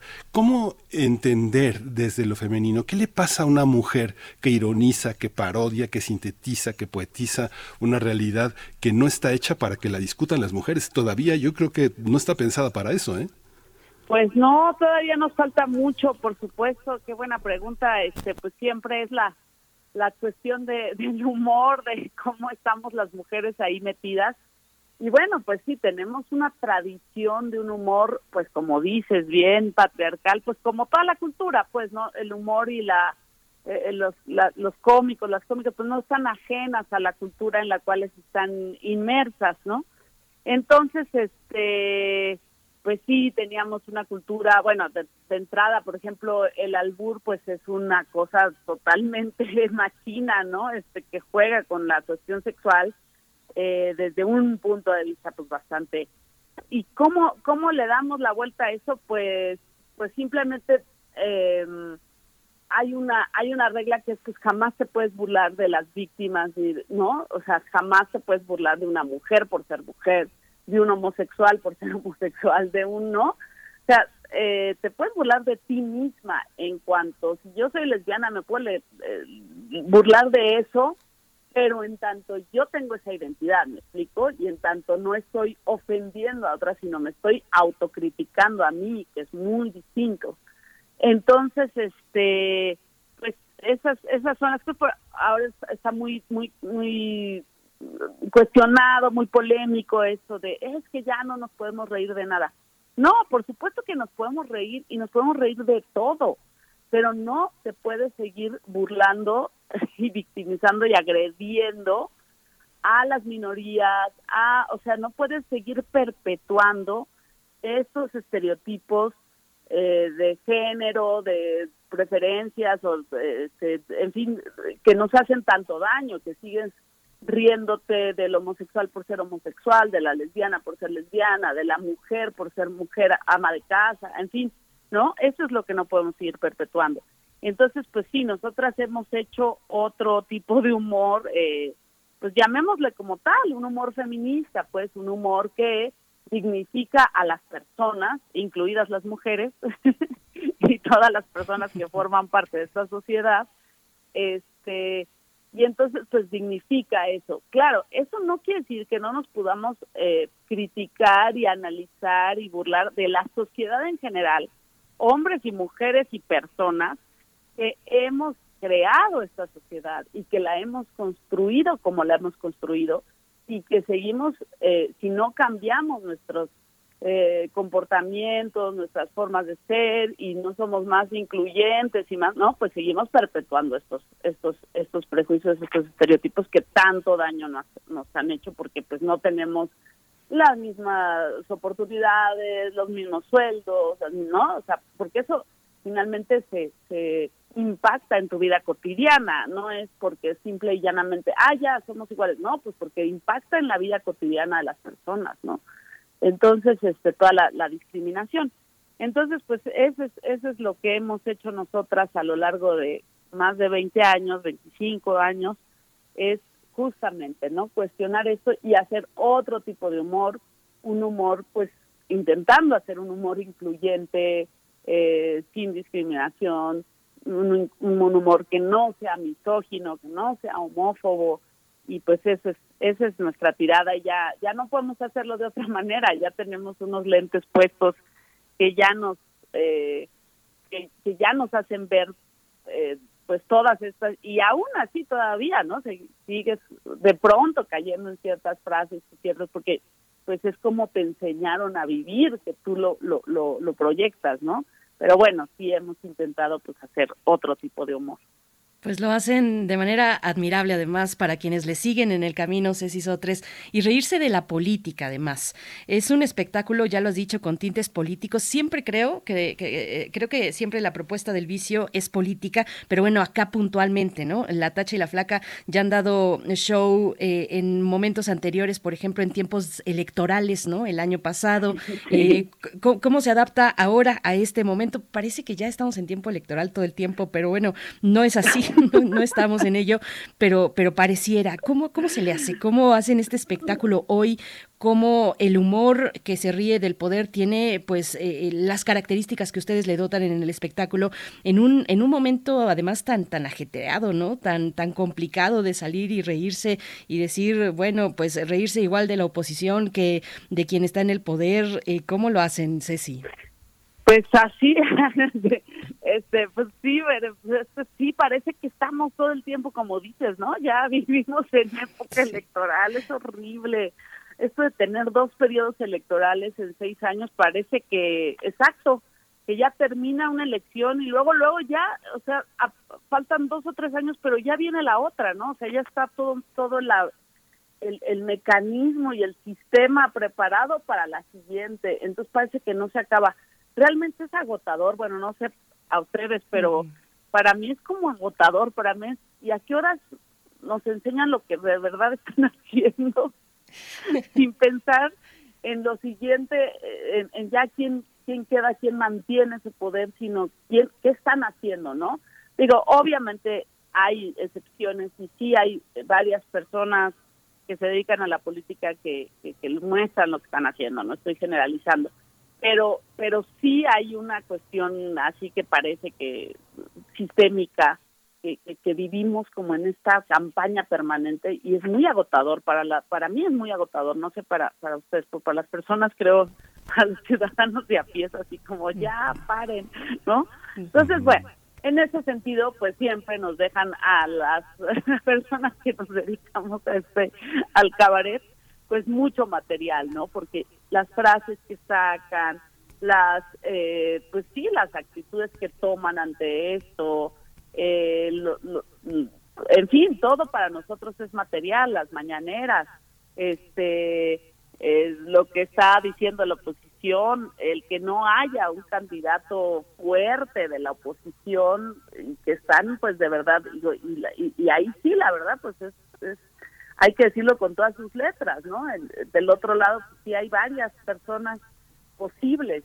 Entonces, este, pues eso nos da a nosotras muchísimo material, eso sí no nos podemos quejar, ¿no? Uh -huh. Y bueno, sí, ¿cómo, cómo balanceas, ¿no? Esta cuestión de, de no, a, ahora que, que, que, gobierna un, un eh, bueno, una persona por la que votamos, cómo no te vuelves tampoco incondicional y cómo también pues haces crítica a, la otra parte, ¿no? Porque pues tampoco es que eh, seamos este, incondicionales, ¿no? Entonces es, bueno, votamos por un gobierno que se preocupa más por las personas, aparentemente esperemos que así sea y esperemos que sí Eh, en algunas cosas está muy bien, en otras todavía le falta mucho, también pues es poco, seis años, ¿no?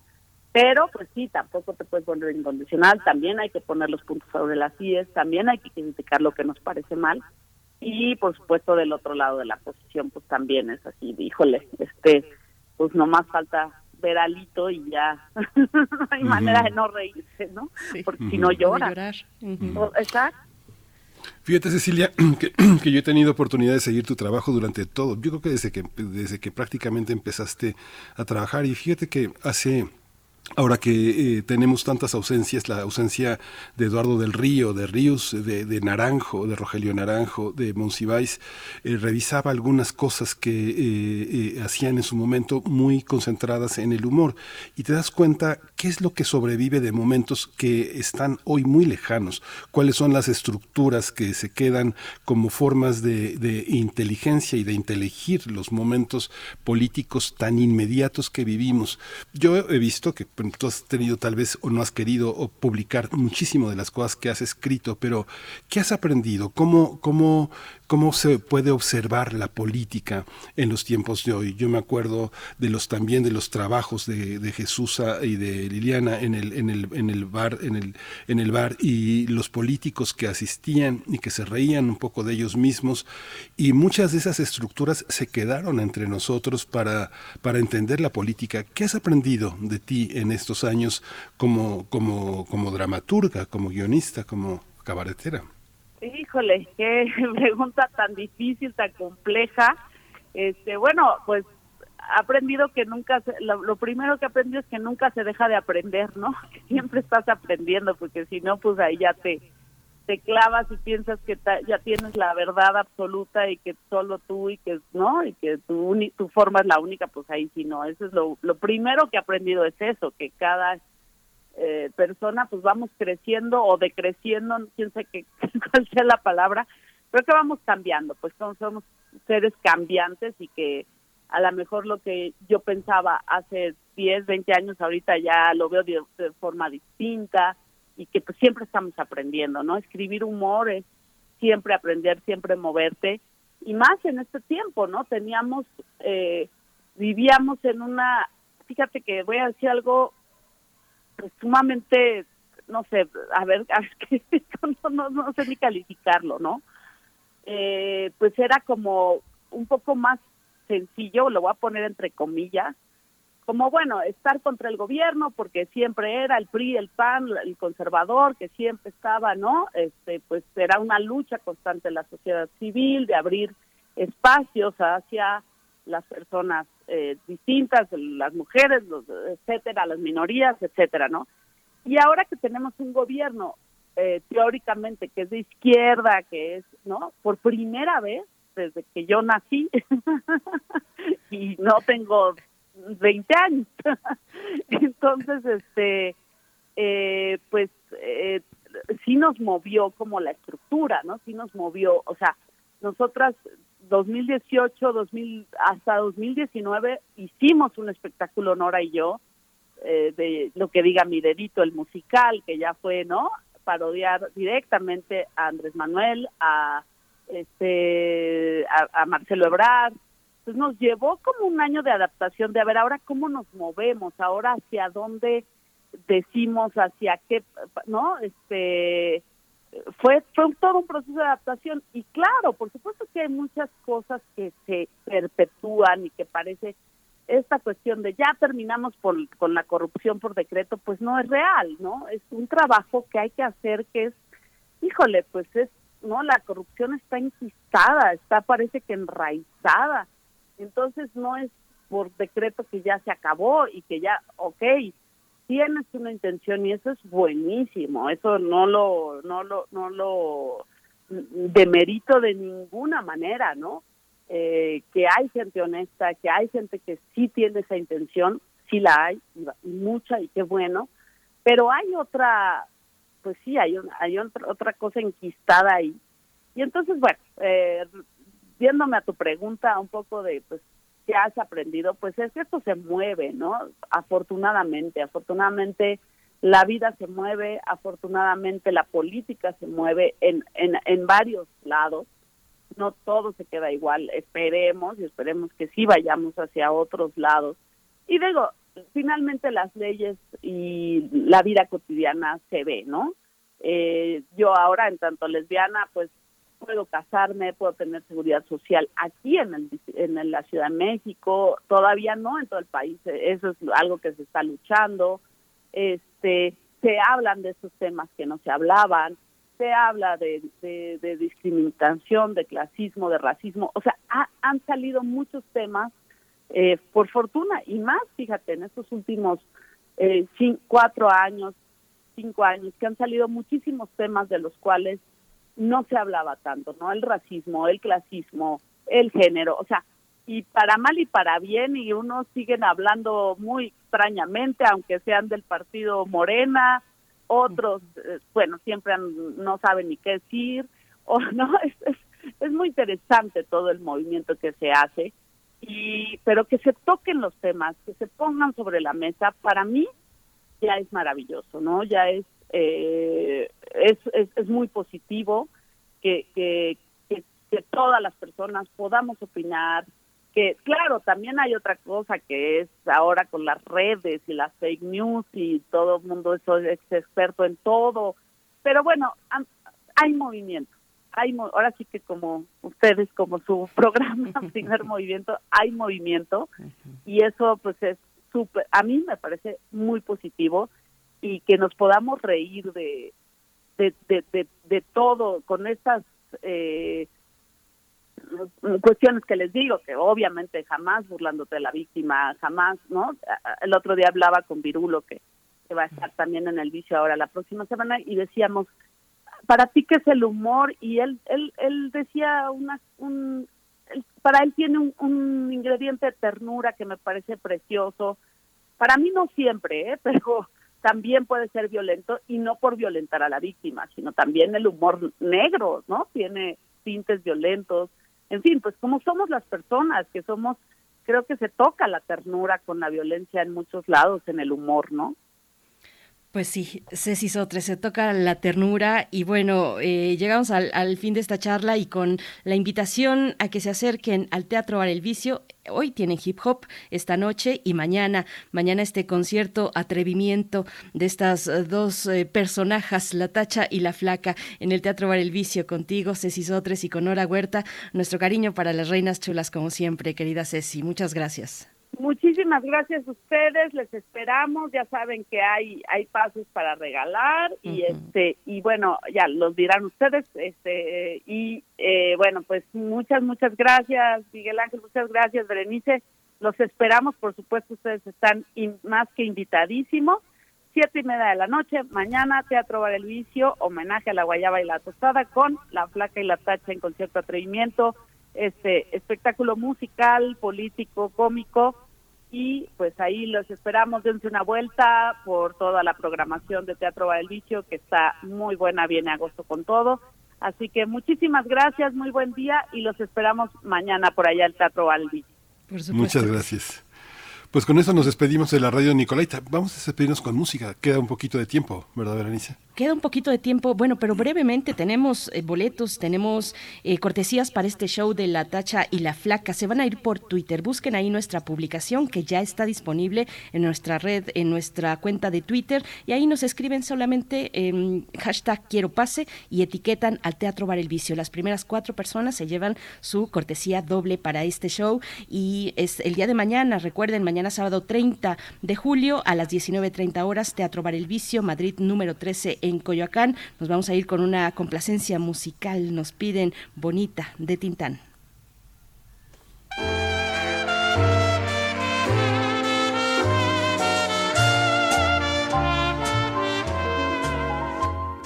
bonita como aquellos juguetes que yo tuve en los días infantiles de ayer, bonita como el beso robado, como el llanto llorado por un hondo placer.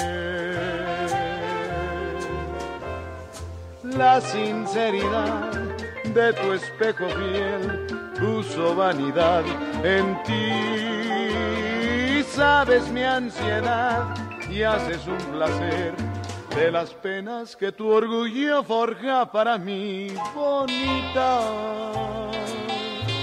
Haz pedazos tu espejo para ver si así dejo de sufrir tu altivez.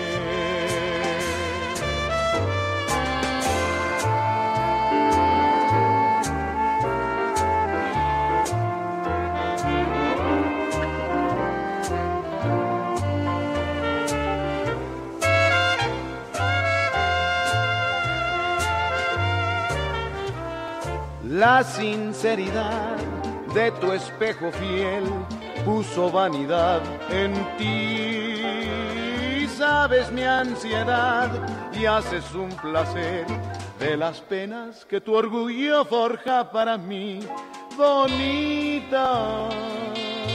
Haz pedazos tu espejo para ver si así dejo de sufrir tu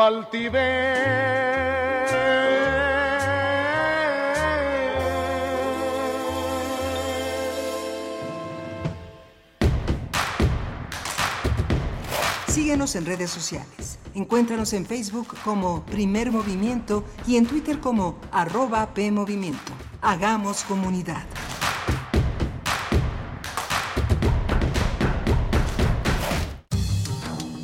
Ciencia que somos. La ciencia que somos. Iberoamérica al aire.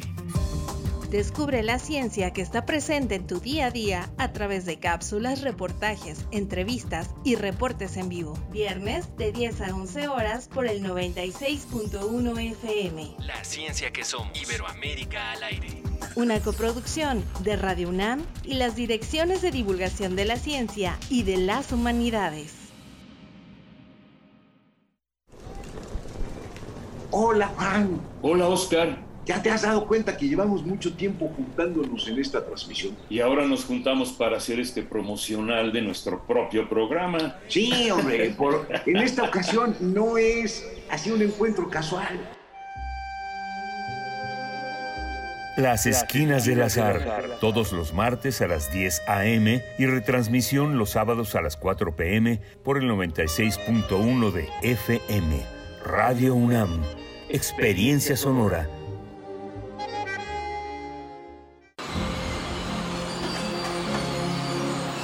Nunca había estado la tortilla tan cara. Pues nunca había estado tan caro todo. Pero ya para que ni para las tortillas nos alcance. No, hombre, esto está peor que nunca. En México vivimos una crisis por la inflación disparada. Ante esta emergencia, el PRD propone 10 pesos por kilo de tortillas, con un programa de emergencia para la alimentación de las y los mexicanos. Un nuevo amanecer. PRD. Es la hora de la verdad, la prueba reina del sabor y la salud. Y arrancan. Ni las trampas del Chescolín detienen al elotito. La fresa toma la delantera con su potencia natural. La media naranja reparte cariñitos. Las chatarras se caen a pedazos por el exceso de carbohidratos, sodio y azúcares que les dañan su salud. Un cierre trepidante. Los alimentos saludables triunfan en la carrera de la salud. Come como nosotras y ponte saludable. Pura vitamina. Info Ciudad de México presenta Voces por la Transparencia, en la voz de Jorge Atilio Franza, profesor emérito de la Universidad Nacional de Buenos Aires. Entró en vigor el Acuerdo Regional sobre el acceso a la información, la participación pública y acceso a la justicia en asuntos ambientales en América Latina y el Caribe. De los gobiernos abiertos se constituyen como plataformas que promueven la colaboración y la interacción entre los actores de diversos sectores de la sociedad y del gobierno. En el actual contexto de crisis ambiental y socioeconómica en Latinoamérica y el Caribe, este acuerdo responde a las demandas de la sociedad, organizaciones y movimientos sociales de poner en, en agenda la cuestión ambiental, proteger y promover la defensa de la misma, reivindicar la pluriculturalidad y posibilitar una transición a un nuevo modelo de desarrollo regional más inclusivo, justo e igualitario. Encuentra la música de primer movimiento día a día en el Spotify de Radio UNAM y agréganos a tus favoritos.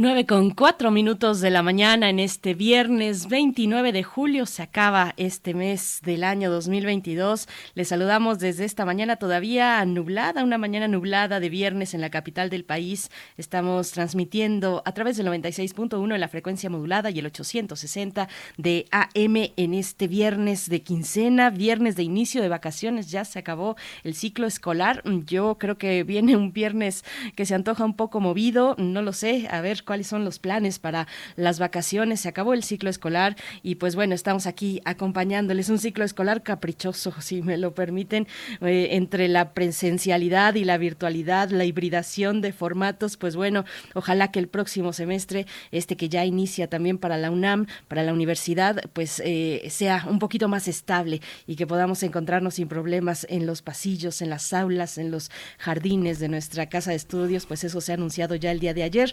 Pues aquí estamos acompañándoles. Como sea que nos depare el, el futuro, cualquiera que sean las condiciones, estaremos aquí eh, también, si la vida nos da, eh, acompañándoles. Hoy viernes está Rodrigo Aguilar en la producción ejecutiva, como cada mañana, Violeta Berber en la asistencia de producción y Arturo González en los controles técnicos de la cabina. Tamara Quiroz atendiendo los mensajes de peticiones para eh, llevarse los pases, los pases dobles que yo creo que ya volaron para el Teatro Bar El Vicio el día de mañana con este espectáculo La Tacha y la Flaca con cierto atrevimiento. Miguel Ángel Quemain en la voz. Querido Miguel Ángel, buenos días. Hola, Berenice, buenos días. Eh, muy interesante la, lo que viene ahora que hablas de los pases lo que viene con Cecilia Sotres, que digo, yo soy fan desde que eh, la vi por primera vez eh, eh, actuar, hablar, pensar, fue muy, muy, muy, muy, muy rico. Es una, pienso que es una de las grandes intelectuales del teatro contemporáneo, intelectuales en el sentido de concepción, de asimilar el periodismo, la sociología, la antropología, la música, verdaderamente eh, no hay pérdida con Cecilia Sotres, es una de nuestras grandes eh, mujeres de teatro en el panorama nacional. Y bueno, lo que comentas, el doctor Enrique Graue Vigers ha insistido de una manera permanente desde el inicio de la pandemia que las entidades académicas resuelven horizontalmente, de acuerdo a las necesidades y diálogo de sus propias comunidades, cómo son los procesos que las, eh, que las tienen en cada uno de los casos. Ayer tuve oportunidad de conversar con mucha gente que estaba inscribiéndose, fueron las inscripciones ayer, la entrega, el cotejo de papeles de, los posgrados distintos en Derecho, en Ciencias Políticas, en Filosofía y Letras. Mucha gente tenía esa incertidumbre, cómo van a ser la carga de materias, la presencialidad, pero finalmente existe esta, esta idea del diálogo comunitario, las convocatorias a los posgrados en esta, en esta ocasión que se generaron desde febrero de este año, pero que ya estaban programadas desde noviembre de 2020 convocaron a muchos países, muchos, muchas, muchas personas de distintos países. En ciencias políticas se registraba alrededor de 30 países participantes en los posgrados. Imagínate, muchísima gente interesada en hacer el posgrado en México o desde México y que es muy muy interesante y que ahora van a volver eh, con la carga de materias que se va a abrir el sistema a partir del próximo lunes que van a poder elegir tutores maestros para elegir también los formatos que también en los que también participan los propios profesores. Así que bueno es un regreso este en el que tendremos también muchísimo que aprender. La UNAM se ha puesto al día en la generación de recursos de, de materiales de tecnología para poder hacerlo no hoy vemos que las aulas berenice son extraordinarias. Se puede hacer una intervención en línea en cualquier zona del aula, de la, del aula, porque todo está sonorizado de una manera impecable. Es algo muy impresionante el esfuerzo que ha hecho la UNAM para volver a la presencialidad. Es verdaderamente muy emocionante y muy interesante. Sí, y bueno, con una universidad eh, con las dimensiones que tiene la UNAM, las dimensiones en todos los sentidos, tanto físicas, territoriales, pues, eh, como de la cantidad de los miles de estudiantes, de académicos, de trabajadores, pues con una dimensión así es imposible no decantarse por este diálogo horizontal donde cada facultad, cada centro de investigación, como lo has dicho, ha tenido que considerar sus propias condiciones para ver si es posible o no regresar y de qué manera Esto es lo que hemos visto en, todo el tiempo de pandemia. Bueno, no en el primer año, ya hacia el segundo sí, eh, porque, porque es, un, es, es enorme, es enorme la universidad y pues por decreto tampoco se podrían solucionar cuestiones muy específicas de cada una de las facultades y de los lugares que tienen actividades académicas, culturales, eh, deportivas, en fin. Eh, por ayer, ayer por, por, ahí leía, yo voy a darme una vuelta la próxima semana, pero leía en un tuit que alguien decía, ya está abierta la biblioteca central, todos los eh, pisos de la biblioteca central. la UNAM ha sido, ha, tenido en redes sociales, un, ha sido trending topic, ¿no? ha estado en las tendencias, digamos, precisamente con este anuncio de que viene de manera presencial el próximo ciclo escolar, el, próximo periodo, el semestre al menos. Eh, entonces, eh, bueno, yo me voy a dar una vuelta para ver eh, también cómo se están pues emprendiendo todas estas acciones, cómo se siente la UNAM en el caso del campus de Ciudad Universitaria, las bibliotecas, los centros de estudio, pues eh, para, para ir eh, viendo ahí, sondeando cómo nos sentimos en el regreso a las actividades presenciales que ya, y ya iniciaron con este semestre 2023-1. Así es que bueno, pues sí, Una, una universidad de esa dimensión, ¿no? Híjole, y además hoy empezó, hoy empezaron ya las pruebas de la, de, de la parte beta, están eh, en línea los dos portales de la Biblioteca Central, de la Biblioteca de la UNAM. Es increíble, es increíble lo que el esfuerzo que se ha hecho para poner al día la digitalización de una gran cantidad de acervos, de revistas, de publicaciones, el open access que tiene la universidad, las, tesis, los trabajos de investigación, los artículos, los blogs, es algo verdaderamente espectacular. Esta, esta biblioteca de la, de la UNAM, esta nueva fase eh, electrónica, coloca a la universidad en uno de los portales de consulta más importantes del mundo, además de asesoría en metodología de la investigación, en, la, en el armado de bibliografías, increíble. De verdaderamente qué orgullo como mexicanos pertenezca uno a la UNAM o no tener ese repositorio tan moderno, tan tan de hecho con una labor de equipo y justamente en el corazón mismo de la pandemia que actualizó a nuestra universidad en muchísimos aspectos.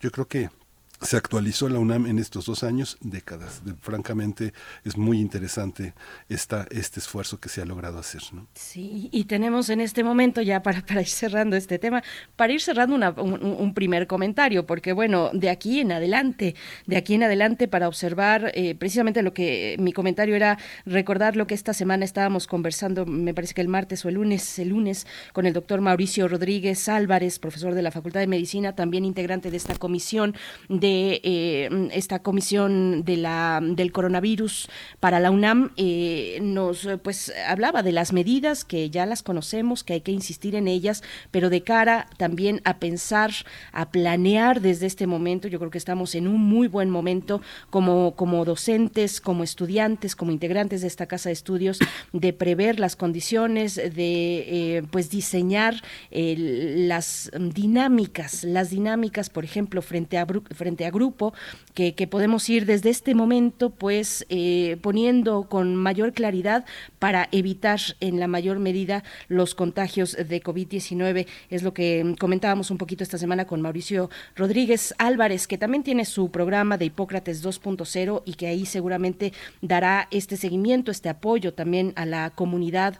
Eh, pues hay que agarrarnos de la mano con sana distancia, pero sí en este espíritu universitario y con las ganas de regresar a las clases presenciales que cuánta falta nos hace en todos los niveles, empezando por el nivel, eh, pues a nivel, pues y en la dimensión de la salud mental. Pero bueno, pues ahí está, ahí está este momento muy desafiante y muy interesante, también de mucha alegría de volver a las aulas, de volver a nuestros espacios de manera presencial, Miguel Ángel. Sí, es maravilloso. También aprovechar todo lo que hemos, lo que hemos aprendido. Así es. Y pues bueno, ahora que estábamos eh, comentando también con Cecilia Sotres de las Reinas Chulas, tuvimos por acá, bueno, e, esto que están haciendo en Operación Mamut los domingos también es muy interesante. Está Cecilia Sotres con Nora Huerta, con Jairo Calixto, con Fernando Rivera Calderón, eh, que conversamos con él en la semana porque acaba de publicar el ambiguo testamento eh, y nos decía, ustedes que son muy, muy este, intelectuales y muy inteligentes, pues es que somos así porque vemos llamamos Operación Mamut. Eh, de otra manera, pues cómo. Es difícil, sí, sí, muy difícil. pues bueno, ahí está. Eh, vamos, vamos a ir con la poesía necesaria y después tenemos en la mesa del día una propuesta musical. Estamos muy culturales esta mañana, eso nos gusta mucho aquí en Primer Movimiento, muy culturales por este viernes especial. Yo creo que es un viernes especial eh, por todo lo que ya hemos comentado, así es que muchas propuestas musicales y culturales y demás, y eso tendremos en la mesa del día. Tradicional Preferente presenta su nuevo sencillo titulado Islas Perdidas y vamos a hablar con él. Eh, tradicional Preferente es la manera en la que Blasco Escaniglia eh, ha titulado su más reciente, pues este actual proyecto suyo, multifacético. Es también un creador, pues, que ha lanzado su nuevo LP, lo hace bajo este seudónimo tradicional preferente, este proyecto musical que fusiona el world music contemporáneo y el latino alternativo con alma gitana, lúdica, una voz inusual y profunda, es lo que vamos a tener para la mesa del día, música, música para este, para este viernes, Miguel Ángel. Sí, pues, pues nos vamos. Vamos, vamos ya. Con la poesía. Es hora de poesía necesaria.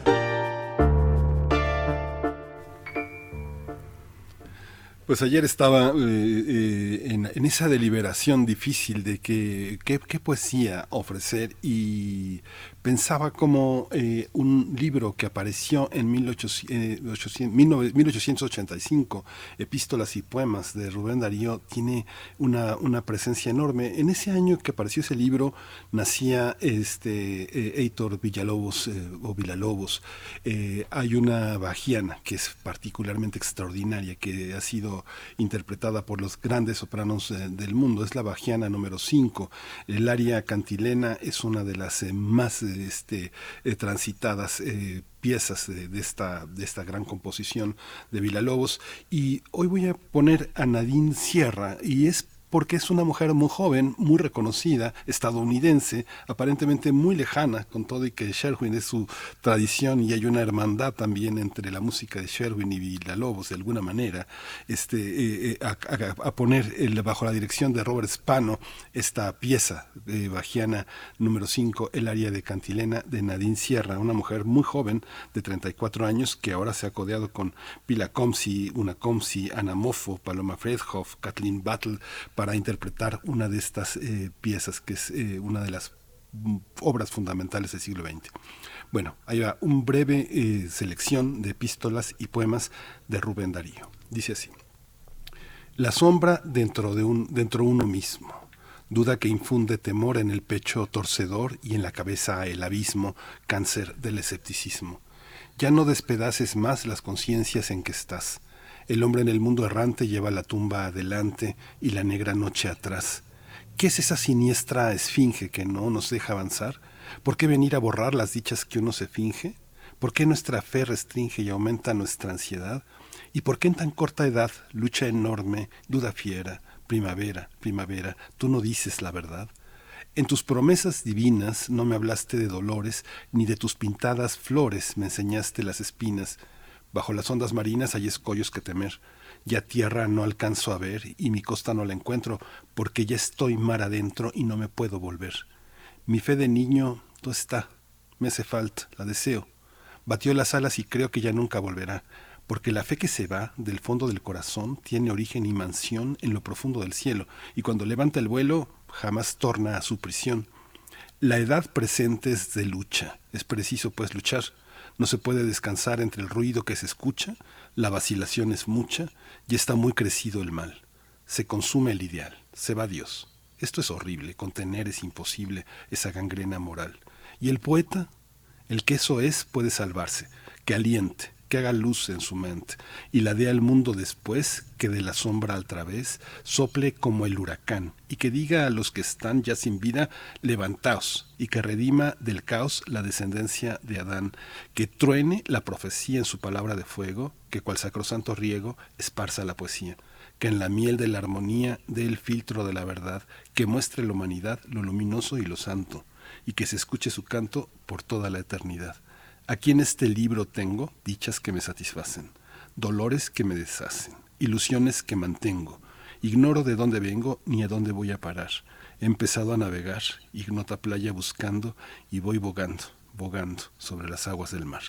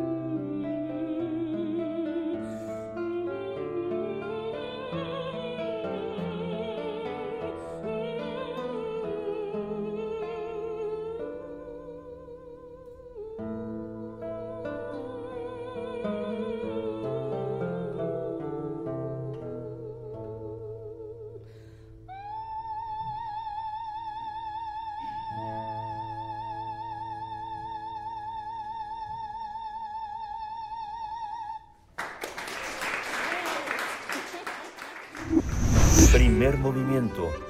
Hacemos comunidad en la sana distancia.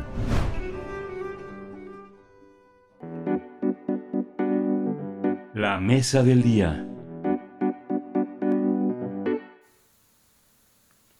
Nacional Preferente es un proyecto musical que fusiona el world music contemporáneo con el jazz y sonidos latinos, lo que ha permitido que la banda forje un gran estilo musical. Este proyecto se desarrolló por Blasco Scaniglia. Él presenta en la actualidad el tema Islas Perdidas. Se trata, Islas Perdidas, se trata de una canción que relata las memorias perdidas de un amor que no funcionó, por lo que la voz del artista Blasco Scaniglia le da el toque pasional a este sencillo. Islas Perdidas da nombre al nuevo álbum eh, de Blasco Scaniglia bajo el seudónimo tradicional preferente, que define como una rumba flamenca alternativa. Pero eso no es todo. El autor dice que mezcla música del mundo y con un toque de sabrosa melancolía, acompañada de paisajes sonoros y anécdotas románticas. El hilo conductor de esta historia es la profunda voz del compositor que además de incitarnos al baile invita a la reflexión. Bien, pues vamos a conversar esta mañana sobre este proyecto y la presentación de su sencillo Islas Perdidas. Nos acompaña Blasco Escaniglia, multifacético y plástico creador, que al lanzar su nuevo eh, LP lo hace bajo el seudónimo tradicional preferente. Este es un proyecto musical que fusiona el world music, como, es, como hemos dicho, world music contemporáneo y latino alternativo, con un alma gitana y lúdica, con una voz inusual y profunda. Y nos da mucho gusto poder eh, saludarte y presentar con la audiencia de Primer Movimiento este material. Blasco Escaniglia, bienvenido a Primer Movimiento. Hola, hola, ¿qué tal? Hola Blasco, bienvenido. Gracias por la invitación. Gracias a ti por estar aquí. Recuerdo, eh, eh, para mucha gente le sorprendía que el flamenco llegara al premio Princesa de Asturias con uno de los cantantes anglosajones más fuertes, pero Leonard Cohen decía, es que yo lo aprendí todo cuando bajaba del departamento de mi mamá a escuchar a un guitarrista flamenco. ¿Cómo, cómo te has apropiado de algo que es tan cercano a nosotros, que, que siempre ha estado aquí, el flamenco y lo gitano? Pues de, de, la misma forma que Leonard Cohen, mi compadre Leonardo, aprendiendo dos, tres acordes en la guitarra, siendo un aficionado al gran arte que es el flamenco, y eh, sin querer meterme en problemas con los puristas. Yo realmente lo que hago, como bien lo han dicho, es una fusión entre varios géneros o degenere en mi caso.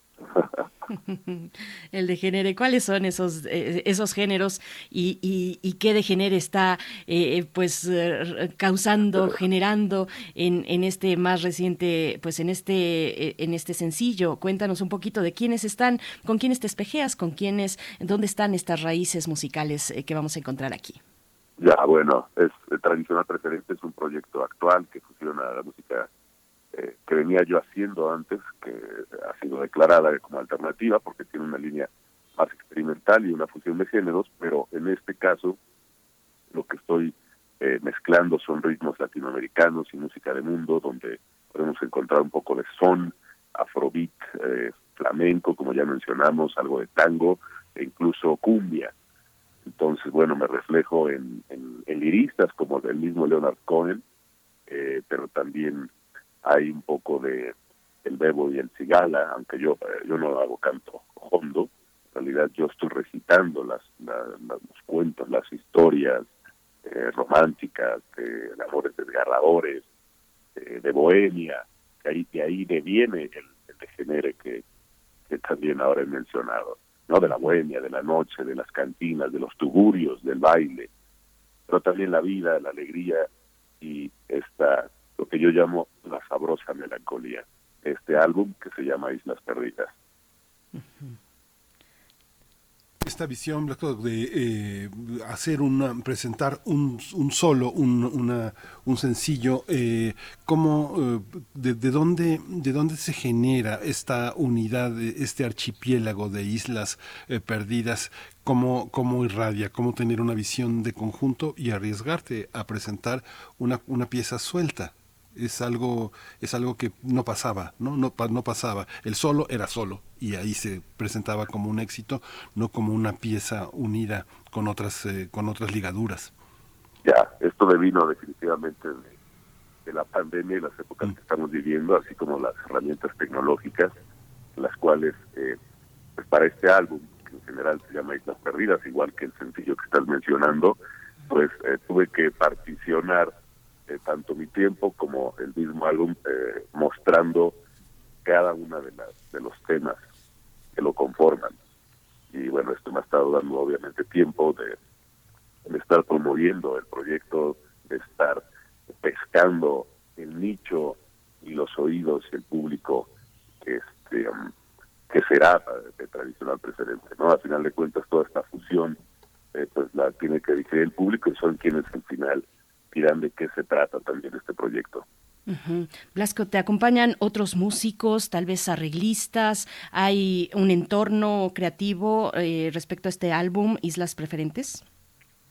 Sí, claro, bueno, hay muchos hay colaboradores de todas las disciplinas. Yo soy eh, un artista que siempre me he, me he entregado por completo a, a a cada detalle, tanto de producción en estudio, eh, de audio, como eh, la creación de, de imágenes, de diseño, como en, en videoclips. Entonces, las colaboraciones y, y las ramas o áreas eh, que siempre están aunadas a lo que hago son de las diferentes disciplinas del arte, que incluyen algunos directores de cine y publicidad, como, como este Jan Markowski, quien dirigió el video de tres veces, que pueden encontrar en mi página de YouTube, tres veces.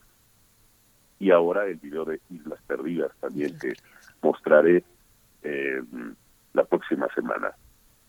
También hay, hay danza, hay eh, una bailadora flamenca que yo admiro mucho y es una gran amiga, eh, em, Paulina Flores. Y en, el, y en podemos encontrar muchos otros colaboradores de años pasados, como eh, María Liaga, eh, Ana Krebneva de Rusia, y bueno, esto me podría seguir con una lista, una lista interminable, porque tengo 10 años ahora de trayectoria como solista, y bueno, en tradicional precedente me acompañan músicos eh, eh, grandes invitados como Daniel Vadillo en el piano, Claudia Pearl en la voz, entre otros. Sí, Nosotros, bueno, es una es una es un aspecto eh, eh, Blasco eh, que finalmente tomas el, el flamenco como una como una como un punto de, de partida y nos obliga un poco a hablar de, de esta situación eh, de- del, del flamenco en, en- en el mundo. En México no tiene una no tiene una a pesar de que hay una gran escucha y una y proliferaron en un cierto momento en los años 70 y 80 los tablados y los lugares de flamenco y hay muchas clases. No es fácil encontrar un desarrollo musical. Hay muchos este como dicen los verdaderos músicos muchos fanfarrones que que, que- que dicen que enseñan el flamenco pero enseñan unos cuantos círculos repetitivos este no hay una tradición. Ahora vimos este homenaje que se le hizo a Paco de Lucía, eh, su familia se quejaba que finalmente después de, toda esta enorme contribución que hizo al flamenco, no hubo ningún reconocimiento en el fondo eh, oficial a la, a la trayectoria de Paco de Lucía, que es de alguna manera tenderle un vacío, un hueco a todo lo que pasa en el sur de España. ¿Tú cómo lo vives? Porque finalmente el flamenco también es una gran metáfora de lo que pasa en muchos otros terrenos de la música, el tango, el blues, por ejemplo. Yo lo vivo definitivamente desde el lado de la fanfarronería. como lo como lo dijimos antes también, co- como lo podría decir también el mismo Leonard Cohen. Vamos, porque yo yo lo mezclo en mi licuadora y al final yo termino siendo un intérprete eh, que ha usado, que, que se ha apropiado naturalmente de todos estos eh, ritmos, de todos estas, uh, estos géneros, para crear algo muy distinto. Nunca he sido un artista purista. No, por darte otro ejemplo, yo soy un gran aficionado de la ópera de, de, de muchos años atrás. Eh, soy eh, tataranieto de, de un gran compositor de ópera, don Alejandro Cuevas, quien fue maestro de, tenores de, gran calidad como José Mujica, pero yo siempre he sido un espíritu rebelde, anárquico. Entonces mi música podría estar peleada incluso con, con muchos puristas de, eh, no digo mencionar la ópera porque también es otra, otro aspecto de la música que trata de mantenerse siempre al margen de, de las fusiones, ¿no? Pero lo mismo pasa con el flamenco.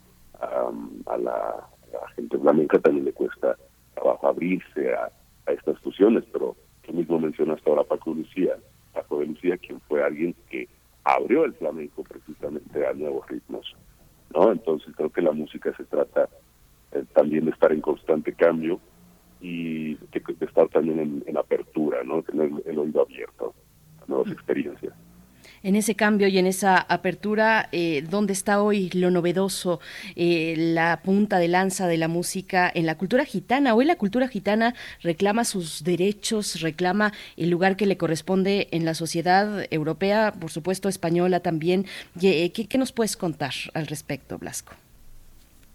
Pues mira, yo he tenido la ventaja y el privilegio de poder estar viajando en los últimos años y lo que te puedo decir es, eh, una, no, no, me considero gitano, aunque en el proyecto haya una eh, vibra de, viaje, de caravana, de, por supuesto de, conocer nuevos lugares, y, no me gustaría adentrarme tampoco en terreno desconocido para mí, ¿no?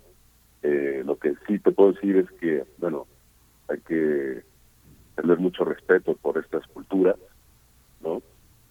y estar, nuevamente lo digo, abierto a, escuchar a, todo el mundo. Esta oportunidad que te ha dado de, ir pensando un disco en su conjunto, ¿hacia dónde va? ¿Cuál es el tejido que finalmente estas, estas islas eh, arman como, pues como un archipiélago sonoro musical? ¿Cómo, ¿Cuáles son los, con, los conceptos fundamentales que animan el pensamiento musical que propones? Bueno, Islas Perdidas es, un eslabón más dentro del universo latino que tradicional preferente está construyendo.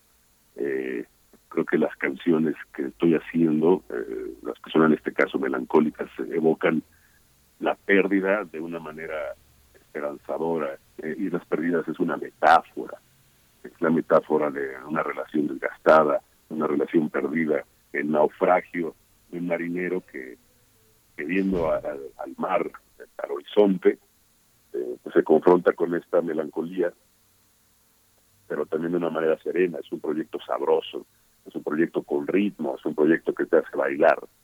Entonces, por eso yo lo denomino una sabrosa melancolía. Blasco, y bueno, cuéntanos también cómo, cómo ¿Cómo ha cambiado, cómo ha evolucionado este camino de 10 años como solista, ahora con este proyecto tradicional preferente que te permite pues expresar lo que nos estás comentando en este momento? Cuéntanos un poco de ese camino, qué destacar de un camino solista. Eh, eh, dinos, dinos un poco al respecto, Blasco. Ya, bueno, pues ha estado de, tumbos y, y pues también de, de grandes satisfacciones, ¿no?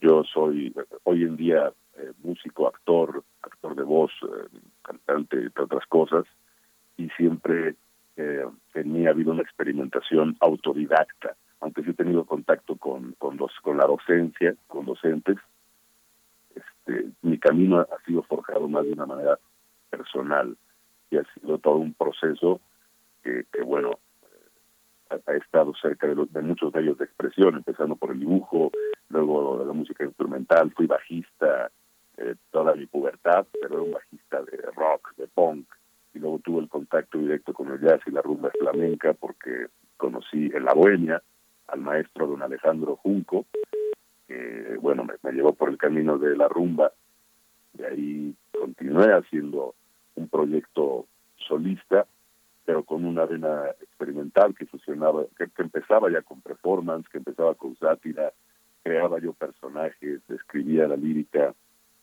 y no fue sino precisamente hace 10 años, entre 2011 y 2012, que vino este, este eh, que me clavé al canto, no me clavé de lleno y empecé a aprender.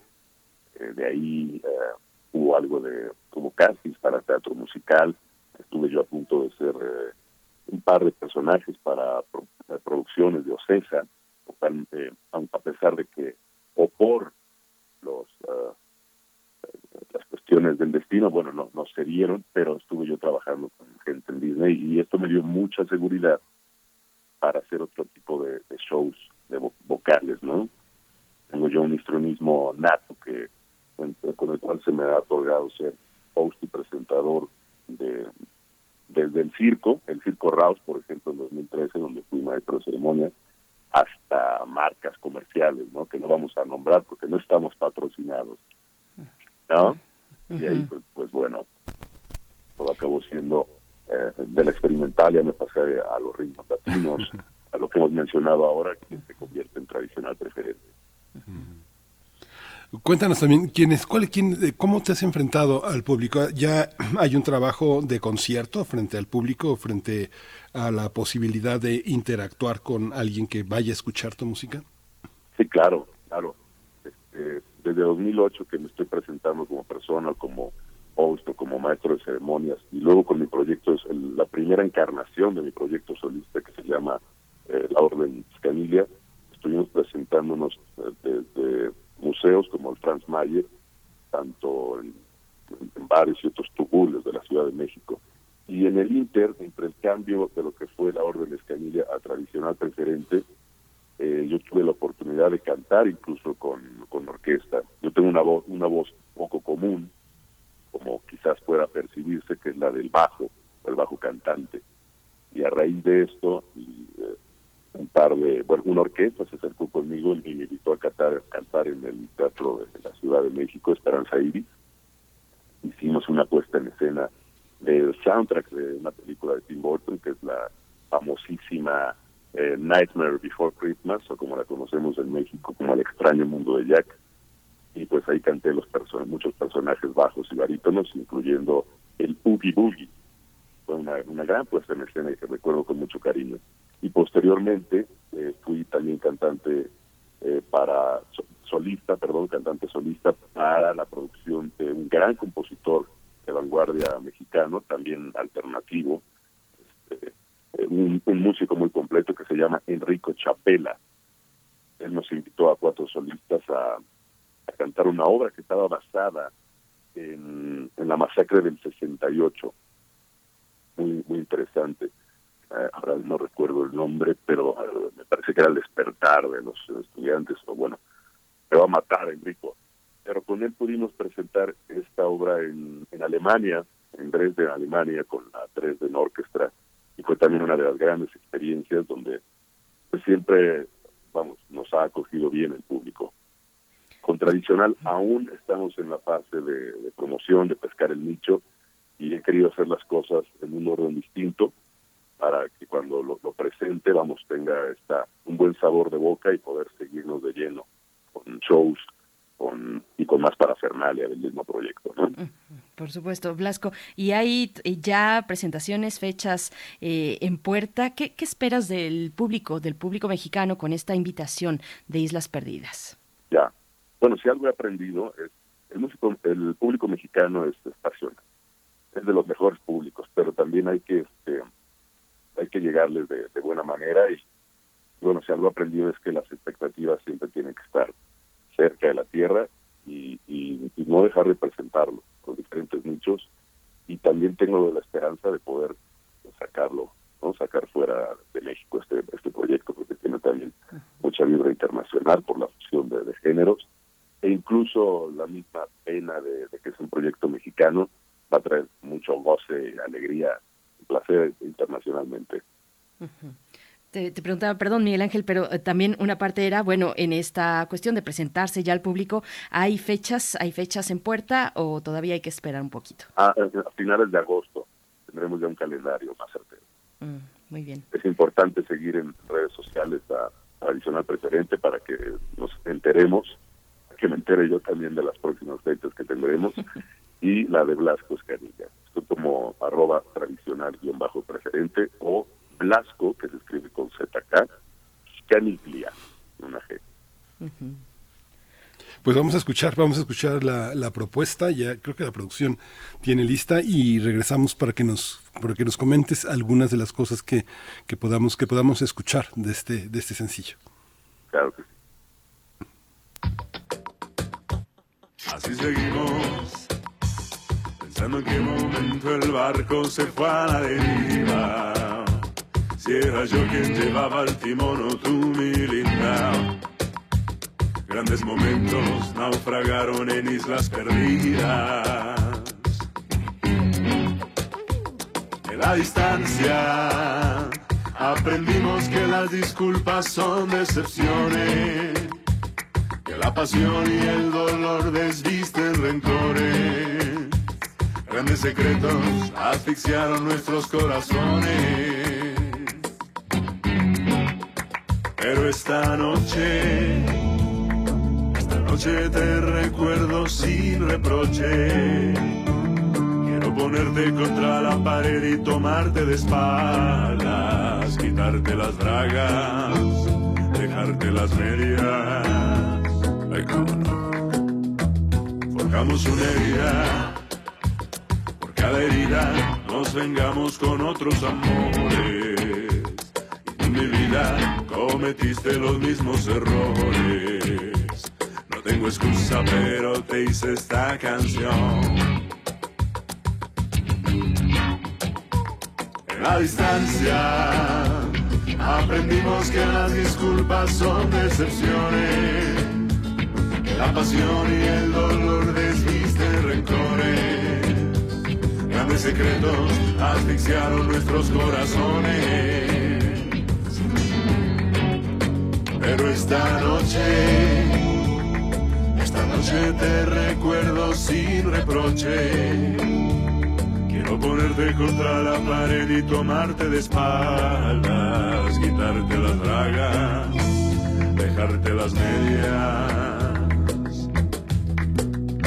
Y es que esta noche familia, tus amigos no existen. Ellos nunca comprendieron por qué me quisiste, si tanto te diste y luego te fuiste.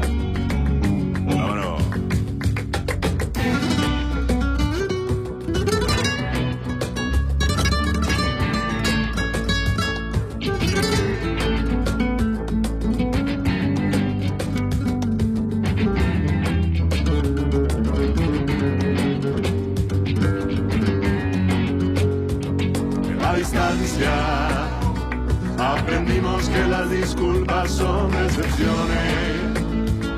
La pasión y el dolor desvisten rencores.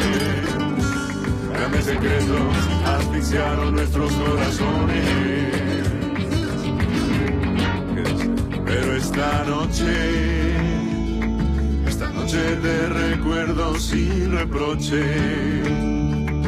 Ponerte contra la pared y tomarte de espaldas, quitarte las bragas, dejarte las medias. Y es que esta noche tu familia, tus amigos no existen. Ellos nunca comprendieron por qué me quisiste, si tanto te diste y luego te fuiste.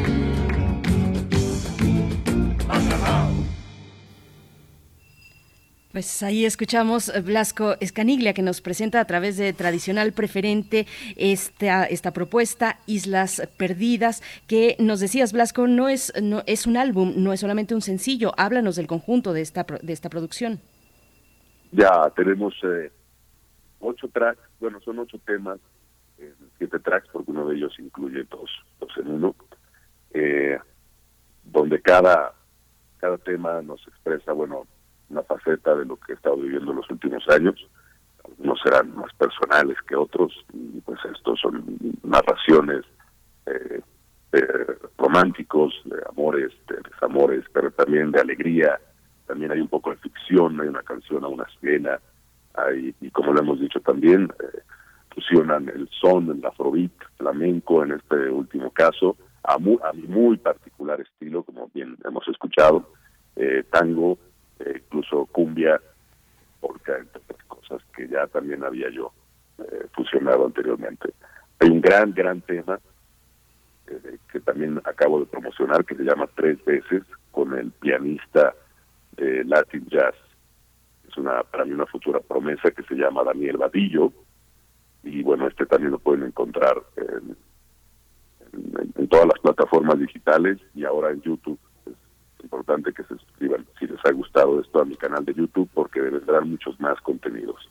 Hablando en particular de ese tema tres veces, eh, bueno, es un tema eh, sí de rumba, pero más con este estilo de jazz. Es, un son montuno, también tiene ahí la fusión latina. Y bueno, reitero la admiración que tengo por el pianista, que fue un honor que me haya acompañado. Y bueno, espero que también lo pueda escuchar la audiencia. Pues eh, Blasco, muchísimas gracias por esta por esta probada de, música y bueno ah, lo, lo que viene, ojalá y también nos lo nos lo compartas y podamos eh, contener la, la continuidad de este de este esfuerzo artístico que haces con esa con esa voz tan particular. Muchas gracias por estar con nosotros. Muchísimas gracias a ustedes. Hasta pronto, Blasco Escaniglia. Eh, pues ahí está, sigan sus redes sociales y también, eh, bueno, este proyecto tradicional preferente con el que lanza este álbum Islas Perdidas. Nos decía por ahí de agosto, si ustedes están interesados, por ahí de agosto empe- empezarán a circular las fechas de presentación de este material. Pues sí, un resultado interesante con esa voz particular de tenor y con la base flamenca eh, y otros y otros ritmos también. Pues nosotros vamos a hacer una pausa musical, una pausa musical, seguimos con las complacencias, por acá hasta los reclamos, nos dice el Zarco en redes sociales que si ya va a sonar su canción que pidió desde el lunes, pues es que pues pues este de pronto se nos pasan y, pues de- el lunes ya ya pasó mucho tiempo, Zarco, pero nos recuerdas en esta mañana que quieres escuchar la escuela de calor, pues sí, el calor parece que nos va abandonando poco a poco. Tenemos estas lluvias ya hacia la tarde en la capital. Ya llovió también en Monterrey. Ya llovió. Ahora sí que ya llovió. Así es que nos vamos con esta complacencia para El Zarco en Twitter. Nos pide la escuela de calor.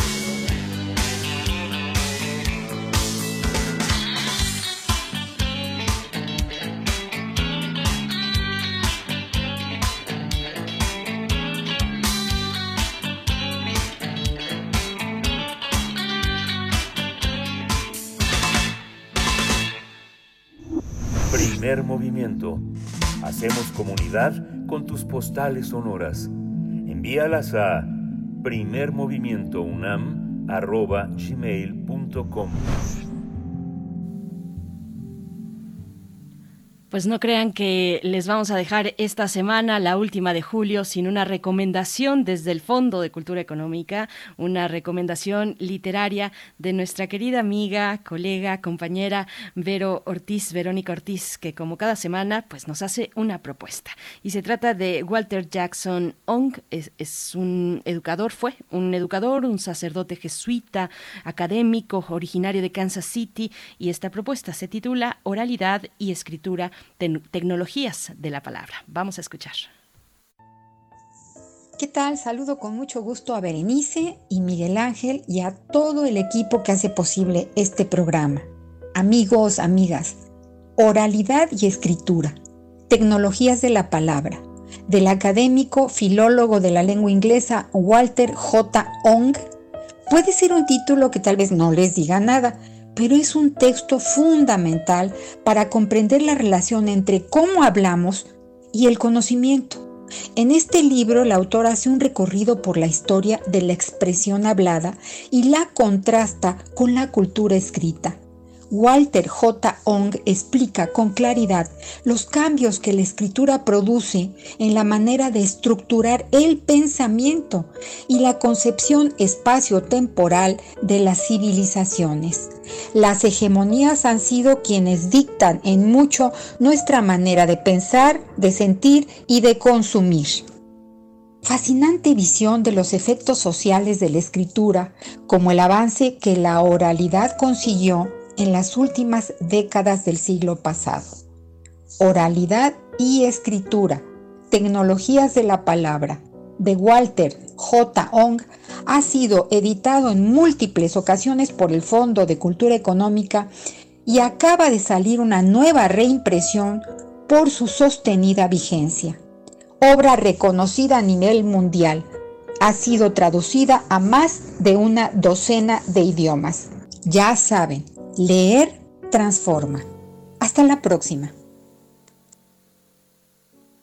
Leer transforma es esa certeza de, esta, de este libro de Ong que es fundamental en la enseñanza de la literatura porque marca esa articulación entre el valor de la lengua escrita y la necesidad de preservar la memoria que es parte de las tradiciones orales de la literatura indígena eh, de los pueblos originarios actualmente. Berenice, ya nos vamos ya, ya nos vamos, aquí estoy. No crean que me fui antes de tiempo. No, estamos a pocos minutos de despedir esta semana, de invitarles a que se queden aquí en Radio UNAM y encontrarnos una vez más el próximo, el próximo lunes, cuando ya sea agosto. Nos vamos a despedir con una complacencia musical de Alfonso de Alba Arcos. Muy tempranito nos pedía algo de Elton John. Se trata de la canción Pain, un poquito de dolor. Bueno, lo que queremos es también alegría para esta mañana y para empezar el fin de semana. Ya está sonando de fondo. Gracias a todo el equipo. Gracias, Miguel Ángel Quemain. Gracias. Un dolor que ilumine el Delton John. Esto fue el primer movimiento. El mundo desde la universidad.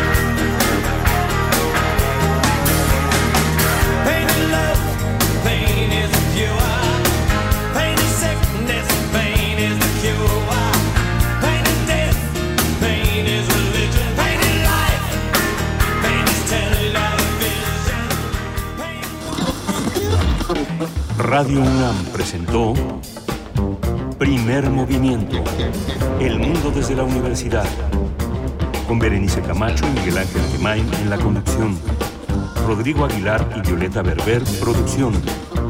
Antonio Quijano y Patricia Zavala, noticias. Miriam Trejo, coordinación de invitados. Tamara Quirós, redes sociales. Arturo González, operación técnica. Locución, Tessa Uribe y Juan Staca. Quédate en sintonía con Radio UNAM. Experiencia sonora.